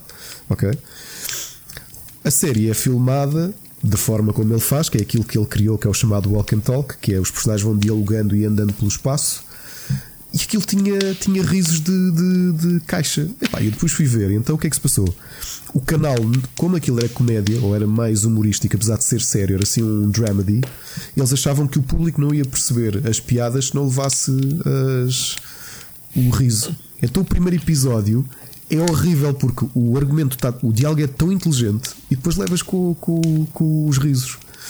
Okay. E o que ele explica numa entrevista que eu fui, fui desenterrar ao YouTube é que aquilo era literalmente um, uma caixa que existia, acho que aquilo era CBS ou ABC, uma das duas, uma caixa que existia do final dos anos 40 e início dos anos 50, ou seja, aquilo que gravou comédias durante 50 anos, aqueles risos eram exatamente os mesmos. Era uma caixa que carregavam e riam homens, riam mulheres. E eles tentaram convencer o canal a não usar aquilo.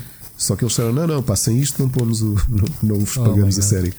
Então o que eles fizeram foi, agora notei porque vou no 12 episódio, a série só tem duas seasons, é que vão, eles próprios foram desaparecendo. Ou seja, se calhar há episódios só ouves um bocadinho e já muito baixo.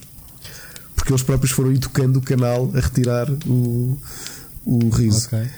E se puderem, o Sportsnet está à venda em, em DVD, não é propriamente uma coisa muito cara.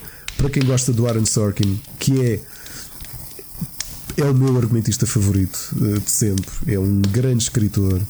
Eh, Para quem já conhece o resto da obra dele, ehm, Sports Night vale muito a pena. É um tom um bocadinho mais leve do que as outras séries dele, apesar dele sempre teve bons diálogos que tu riste, mas Sports Night é, é, é muito interessante, ok? Portanto, é um- a minha grande sugestão. Só tenho mais três sugestões. Uma delas, já falámos Só? delas. Não, agora em jogos, Transport Fever 2 já falámos, que estou, estou a jogar. Ok. Por causa do último podcast, eu vou a meio do Soul River 1. Foste influenciado. Fui influenciado, apeteceu-me e tive de voltar ao Soul River 1 e estou a adorar. E continuo a achar que a Amy Henning fez uma das melhores histórias Não está do, datado o dos jogo? videojogos. E, Mecanicamente, há algumas coisas que sim, porque só o facto de não teres mapa, tu andas um bocado às aranhas Lá quando está, vês, como eu te disse. O jogo irritou-me por causa disso. tu tens um sistema muito Metroidvania aplicado Yeah. a 3D. Certo? Metroidvania sem mapa, vai lá. E é, é, é corajoso. Apesar de que o narrador diz que tens de estar atento, ah, agora deves ir até ao pé Ah. da catedral, que não sei o quê. Ah, mas Acho diz isso. Não é suposto jogares agora um jogo de há 20 anos. Mas digo-vos uma coisa: se jogarem, continuo a achar ah, os puzzles muito inteligentes e a história, a história e o voice acting são muito, muito, muito bons. Ok? Outra, outra coisinha desenterrada dos anos 90, não é só Sports Night Soul River, agora para a banda desenhada. ah, eu tenho um aluno que é o terceiro ano que está comigo, que é um, que é um, um amigo meu, o Filipe Pereira, cujo, cujo trabalho eu Também gosto houve o bastante. podcast, Não sei se eu fui podcast, mas agora vais Ah, passar. Agora Vou ter que passar pelo ouvir, exato. Tagaste. Olá, Filipe. Como é que é, Filipe? Filipe Pereira. O traço Filipe dele faz-me faz lembrar bom. muito um artista que desenhou Homem-Aranha no início dos anos 90, que era o Eric Larson, que veio depois de Todd McFarlane sair Ah, ia dizer do Todd McFarlane. ok. Não, e, e que saiu para a Image para fazer uma série que ele ainda hoje a está a fazer. É o único tipo que saiu da Marvel em Uhum. 90, 90 e qualquer coisa, que foi para a Image e que continua desde então a fazer a mesma série sozinho, que é Savage Dragon. Uhum. Estou a ler agora, continua a ser uma ótima história. Fui desenterrar as minhas revistas antigas. E se. É sobre o quê já agora? Savage Dragon é ali uma mistura, é uma coisa mais humorística, também muito violenta, porque era o, o, o traço comum dele na, quando fez Homem-Aranha, que era assim uma coisa mais descontraída, mas ao mesmo tempo tinhas muita pancadaria, muito sangue, muito. E é um personagem que tu descobres que é um. É um, é um polícia que é um homem-dragão. E, e pronto, há imensa, há imensa gente, especialmente mulheres, a fazerem-se a ele, e há imensas cenas de sexo, e, e pronto, era a image dos anos 90. E é Muito muito bem. criativo a nível de personagens, e muito divertido, e muito descontraído. E se quiserem desenterrar uma coisa antiga, para quem tem ainda as revistas, claro, tu tens aí revistas, porque elas foram publicadas em português, como eu as tenho.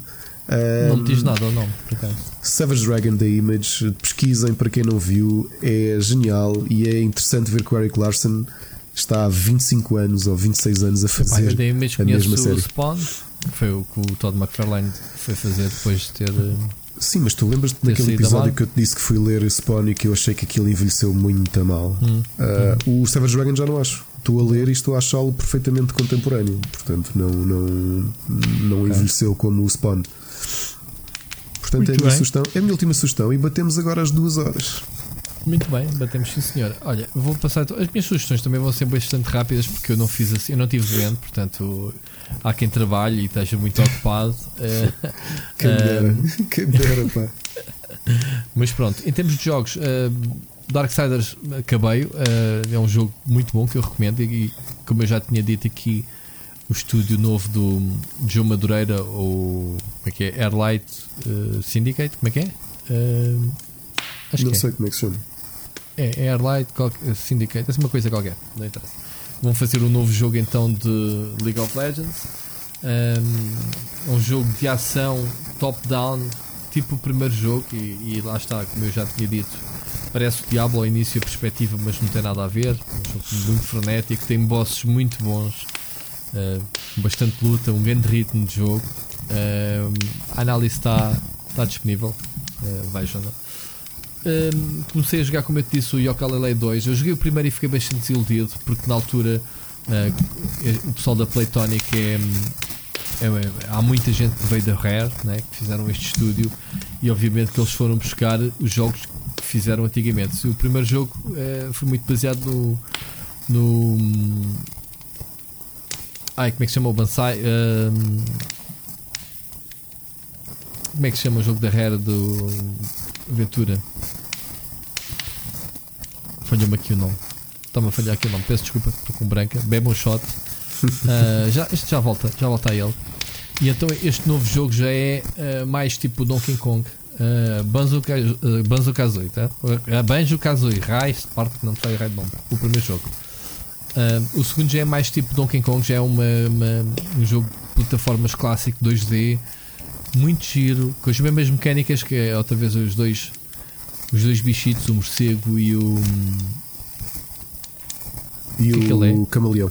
Camaleão, claro. Uh, eu não estava a ver o nome do lagarto do camaleão.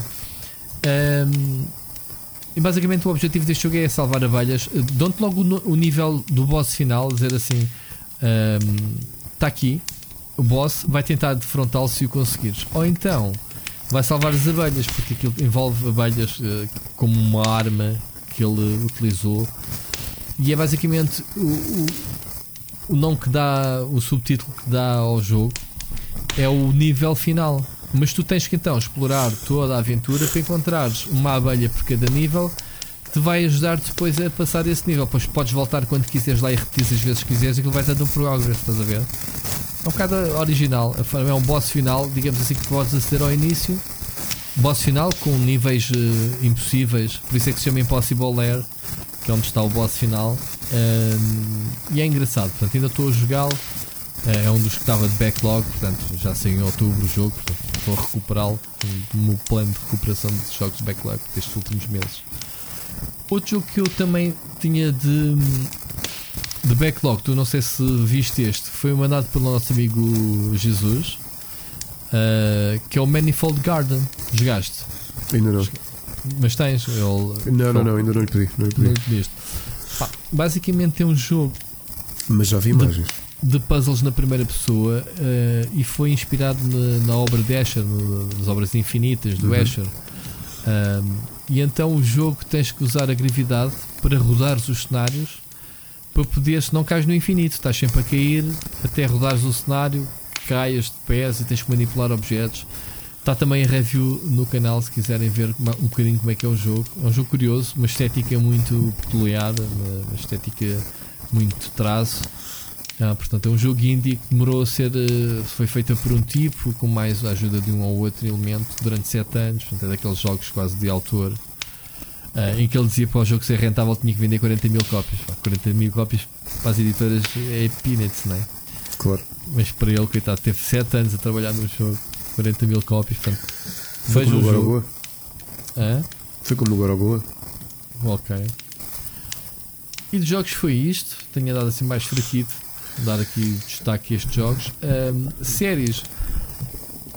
Posso dizer que meti de lado o Pokémon por causa de séries, porque eu não tenho tempo para ver séries e jogar Switch no comboio, como tu sabes. E então eu tinha para este mês de dezembro um plano de ver 4 séries. Tinha que ver 4 séries. E uma delas já aqui falámos a semana passada que era o Manheim Castle, era a season final. Posso dizer que estou um bocado desiludido porque não gostei da forma como se enrolou, como se, como se resolveu o tal mistério. Personagens de. pá, houve ali uma personagem importante nas primeiras três seasons, na quarta apareceu morta no primeiro episódio sem se ver, portanto, claramente alguém que saiu de fora do elenco sem explicação nenhuma, estás a ver? Não, não sei o que é que aconteceu à, à personagem e então inventaram uma morte. ahm, disparou um bocadinho a, a história por essa, dessa direção, um assassinato do, do tipo. Mas não gostei do, do- da forma como se resolveram as coisas e, e depois também fui ler sobre o livro, lá está, não tinha ido antes para não, não levar spoiler. Não tem nada a ver o livro original ah, do Philip K. Dick, né?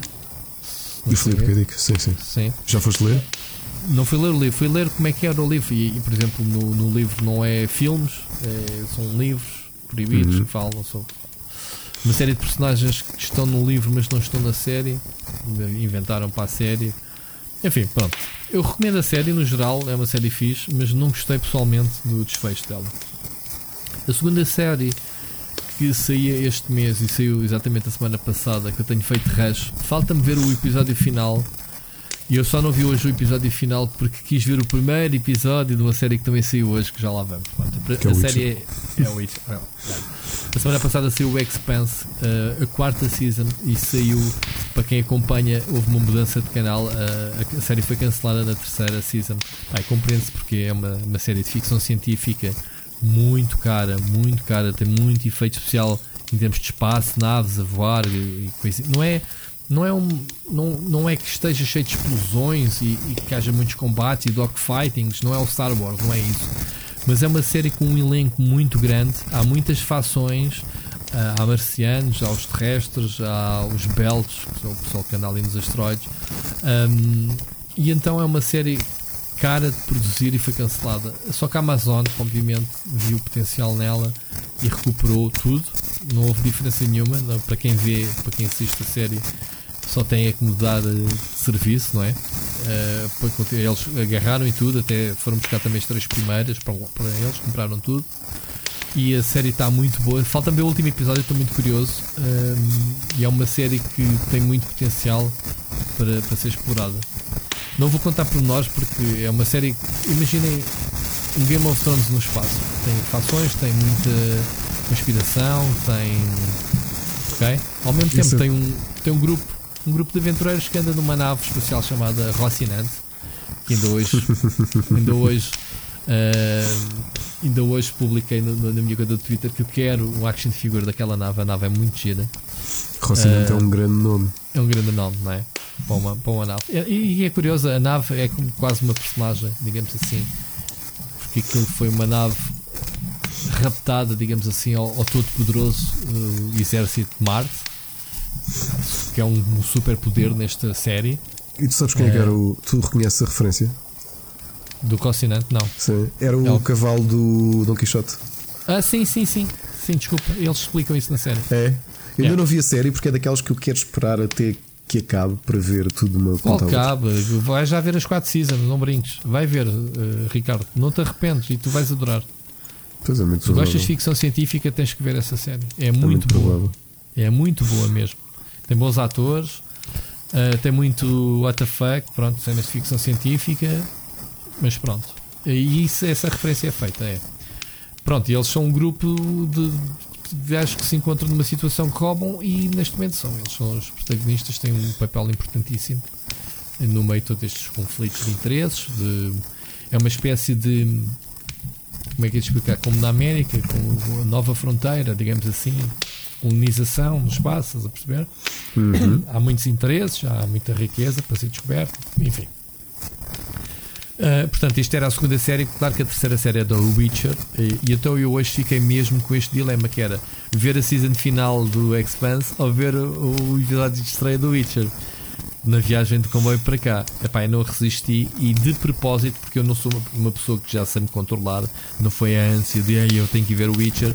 Passava muito bem hoje sem ver o Witcher, via amanhã, via hoje o Expanse, mas eh, com respeito e sabendo que íamos gravar este podcast, eu tinha que trazer um episódio, pá, ver o primeiro episódio para ter aqui uma primeira impressão, né? Uh, lá- aquela conversa que já tivemos, que é obrigo-me a ver séries novas para termos aqui recomendações, não é? Claro. Um, yeah, E então foi o que eu fiz hoje. E o primeiro episódio eu não me arrependi.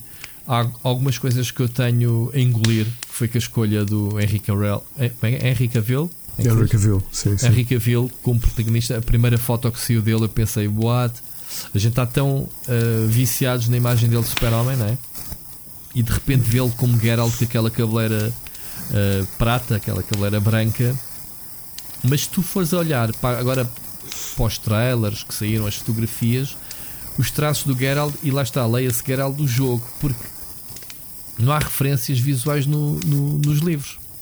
Ok, há eh, alguns bosses deles, sabe-se, e é descrito como é que ele é, etc. Mas visualmente as pessoas vão comparar o- o- a série com os jogos. provavelmente vão, vão ver, ah, falta aquela personagem que está no jogo que é muito importante. Sim, mas isto é baseado nos livros e, e há muitas personagens que a CD Projekt inventou para os jogos que não estão uh, no livro.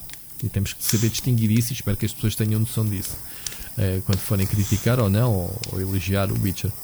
Então, gosto muito, ele é o Geralt, epá, eu acho que, olha agora, pá, aquela covinha no, no queixo, epá, está muito, os traços bem vincados da face que ele tem estão muito próximas da personagem.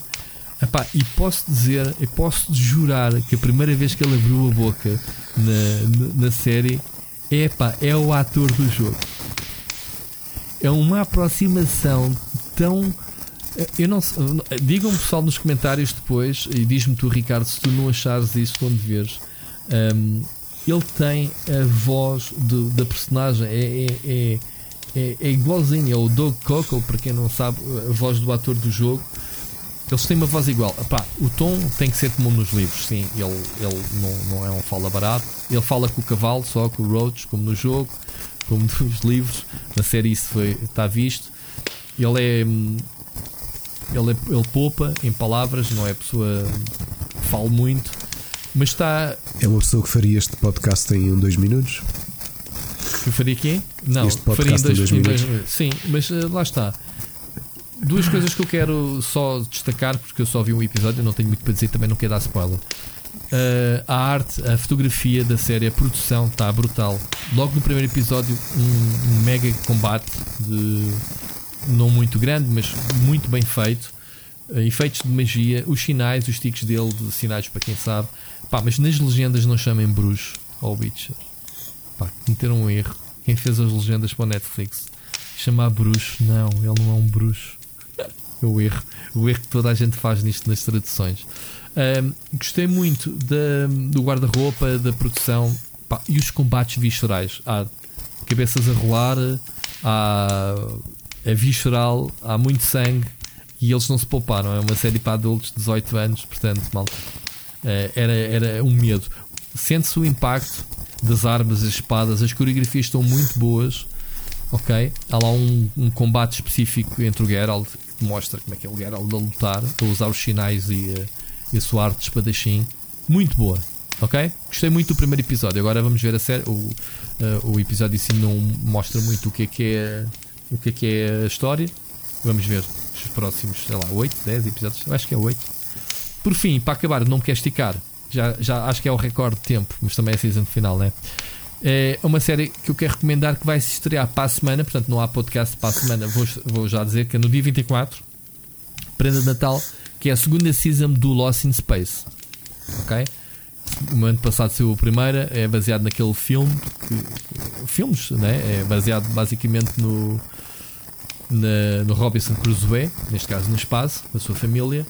Uh, eu estou ansioso para ver a segunda season, portanto vou fazer rush agora do Witcher para a próxima terça, né? Dia 24. Sai o Lost in Space que eu quero ver. Outra série que eu tinha aqui pendurada que ainda não vi, tenho andado a trazer o View Wars, eu não sei se alguém já viu, de vampiros. Portanto, deixem a opinião. E curiosamente, queres saber uma coisa, Ricardo? Aqui uma uhum. confidência. Eu ando a dizer isto há meses que é uma certa série que está que foi infelizmente anunciada a season final este ano, a 15, que é o Supernatural. Um, e apanhei um post no Twitter da, do Netflix que ah, não sei o que, este ano trouxemos isto e aquilo e não sei o que, não sei o que mais. Eu disse assim a eles: Olha, vocês eram fixe mesmo era se trouxesse o Supernatural. E houve alguém que postou assim: Ah, não, não vão trazer de certeza porque há um canal rival que, que o tem. Eu assim: Ah, pronto, ok. Yeah canal rival, mas não está na Netflix. E não é que o gajo diz que foi no, que está no Amazon. Eu disse assim: espera lá, então, mas foi uma das coisas primeiras que, pergunto, que procurei no Amazon. Uh, foi pelo Supernatural, que já falei aqui várias vezes. E ele e disse assim: Pois, é porque chegou hoje. Aí a grande pontaria.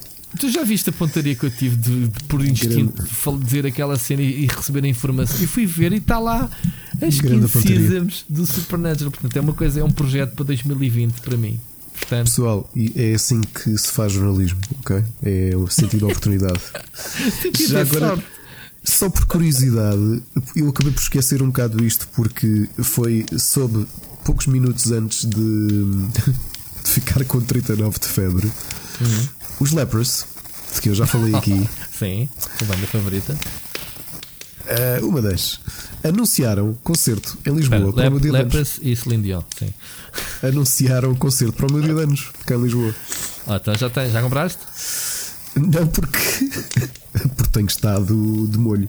Mas sei Mas quando é que tu de- fazes de anos? algo- 1 de março. Ah, não compraste o bilhete porque estás de molho, sim, já percebi.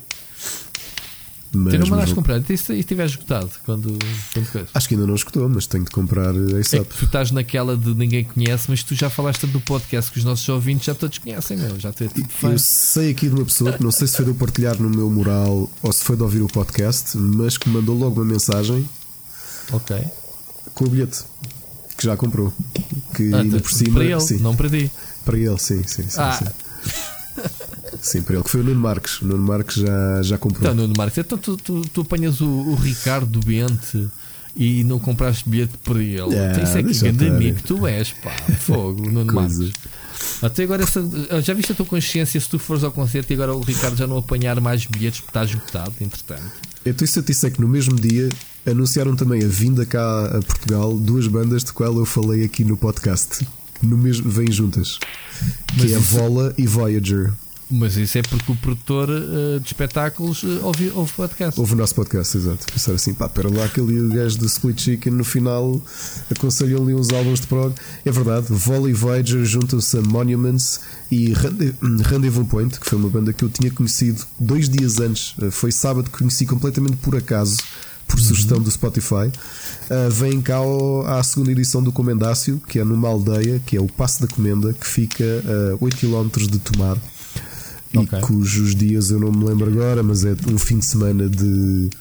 de Nós temos que criar um site para o podcast porque nós temos tanta Seis recomendação e tantas informações que precisamos depois de completar com o episódio, não é? Datas de espetáculos. é- eu- sim, sabes o que é que eu acho que vou começar a fazer? Isso talvez seja uma missão para a Season 2. O artigo eu costumo escrever assim, muito resumido, para embeber o nosso. Sim, já me tinhas nosso- falado nisso. Eu mais detalhes, de- não é? É começar a pôr também sugestões, porque às vezes podem se perder em algumas pessoas e ficam ali para, para a posteridade. Até para nós bem. mesmos dizermos assim: vem, nós já anunciávamos Voyager. Tu tens que arranjar, é um, tens que arranjar é um, uma secção só para este podcast que é para a gente fazer essas uh, cenas e ficarem arquivadas. Olha, pode ser uma alteração para acederem no 2020. site. Vê, É verdade. pensam- deem sugestões malta, o que é que gostavam do, no, numa subsecção do, do, do Rubber Chicken do, do podcast. É, essa até nem é difícil. Olha, vamos ficar por aqui, não é? 2 horas e, Vamos. e 20. É, Isto é, uma pá, eu. Ricardo assim, olha, vamos fazer uma coisa pequenina que eu não sei se o aguento vivo. O que é certo é que a gente, o podcast eh, dá vida. O podcast é vida. Exato. Diz lá que não estás melhor. Diz lá aqui, que não melhoraste nestas 2 horas e 20. Nem por isso. Bem, eu tentei. Tentei. Nem Tiveste aqui uma oportunidade de vender o podcast com um produto de milagres, mas É pronto. pá, não, depois vem o Infarmed e, e entala-nos, porque tu não podes dizer que isto é tipo o calcitrin, não é? Ah, o calcitrin, tipo o ponto mais ou, novo. tipo, ou tipo o ring fit que emagrece. O rico fit emagre- emagrece, tens é começar a controlar também a alimentação e fazer aquilo todos ah, os é dias. isso. Ah, até por é, falta de. É mau uso. Mau uso não, não faz efeito. Olha, vamos ficar realmente por aqui. Uh, Deixem-me só desejar-vos a todos os que nos ouvem e a ti em particular, Ricardo, e à tua família, um bom Natal. Não sei se a gente. Entretanto, vamos falando. Lembrem-se que no dia 27 eu faço anos, portanto, quem me quiser deixar aqui os parabéns E também Funko pode. Pop. Um Funko Pop, um Monster ou, ou- ou- ou um aspirador automático. E- um, umas boas passagens de ano, uma entrada em cheio. Um, estou a pensar, e posso dizer isto publicamente, estou a pensar a convencer a minha esposa a ir. tu- Caso tu não saibas, a Netflix estreou o bar do Witcher no. No, No, na bica, não é? Ou no Castoré. no Caixo de Dré, na, Exato. na Rua Cor-de-Rosa, e portanto estou a pensar, eu depois dou pormenores eh, a ti, a quem aparecer lá para beber num copo. Vai ser nova cena. Hoje estreámos eletrodomésticos, o próximo vamos começar a fazer reviews de bares. Pessoal, do bar, o bar do Witch. Exato. Eles acho que sim, vão fazer uma cena tipo hum, bem configurada, bem configurada, ai, caracterizada, digamos, da época do Witcher. Pessoal, e depois disso, o objetivo: Split Chicken patrocinado pela Prozis. Eu quero muito. Quero, quero, mas eu da Prozis, eu da Prozis só quero as trotinetes. Eles lançaram agora trotinetes. A sério, lançaram. Ok, ok. Não quero comida para cão ou aquelas coisas que. É para cão, não é? Não. Não. é para musculação. Para gozar. Rui, Estou olha, umas boas festas para ti e para a tua família. Obrigado, amigo. Boas festas a todos os que nos ouvem. Uh, vai ser uma surpresa quando é que voltamos, até por nós, porque nós ainda não falámos sobre isso. Não falámos sobre isso. Temos Mas, pedir aos Reis Magos exato. E um abraço a todos. E, um abraço. E até qualquer dia. Sim, ouvimos-nos uh, Ouvimos para o ano. para o ano. Yeah. Grande 2020 para todos. Grande abraço.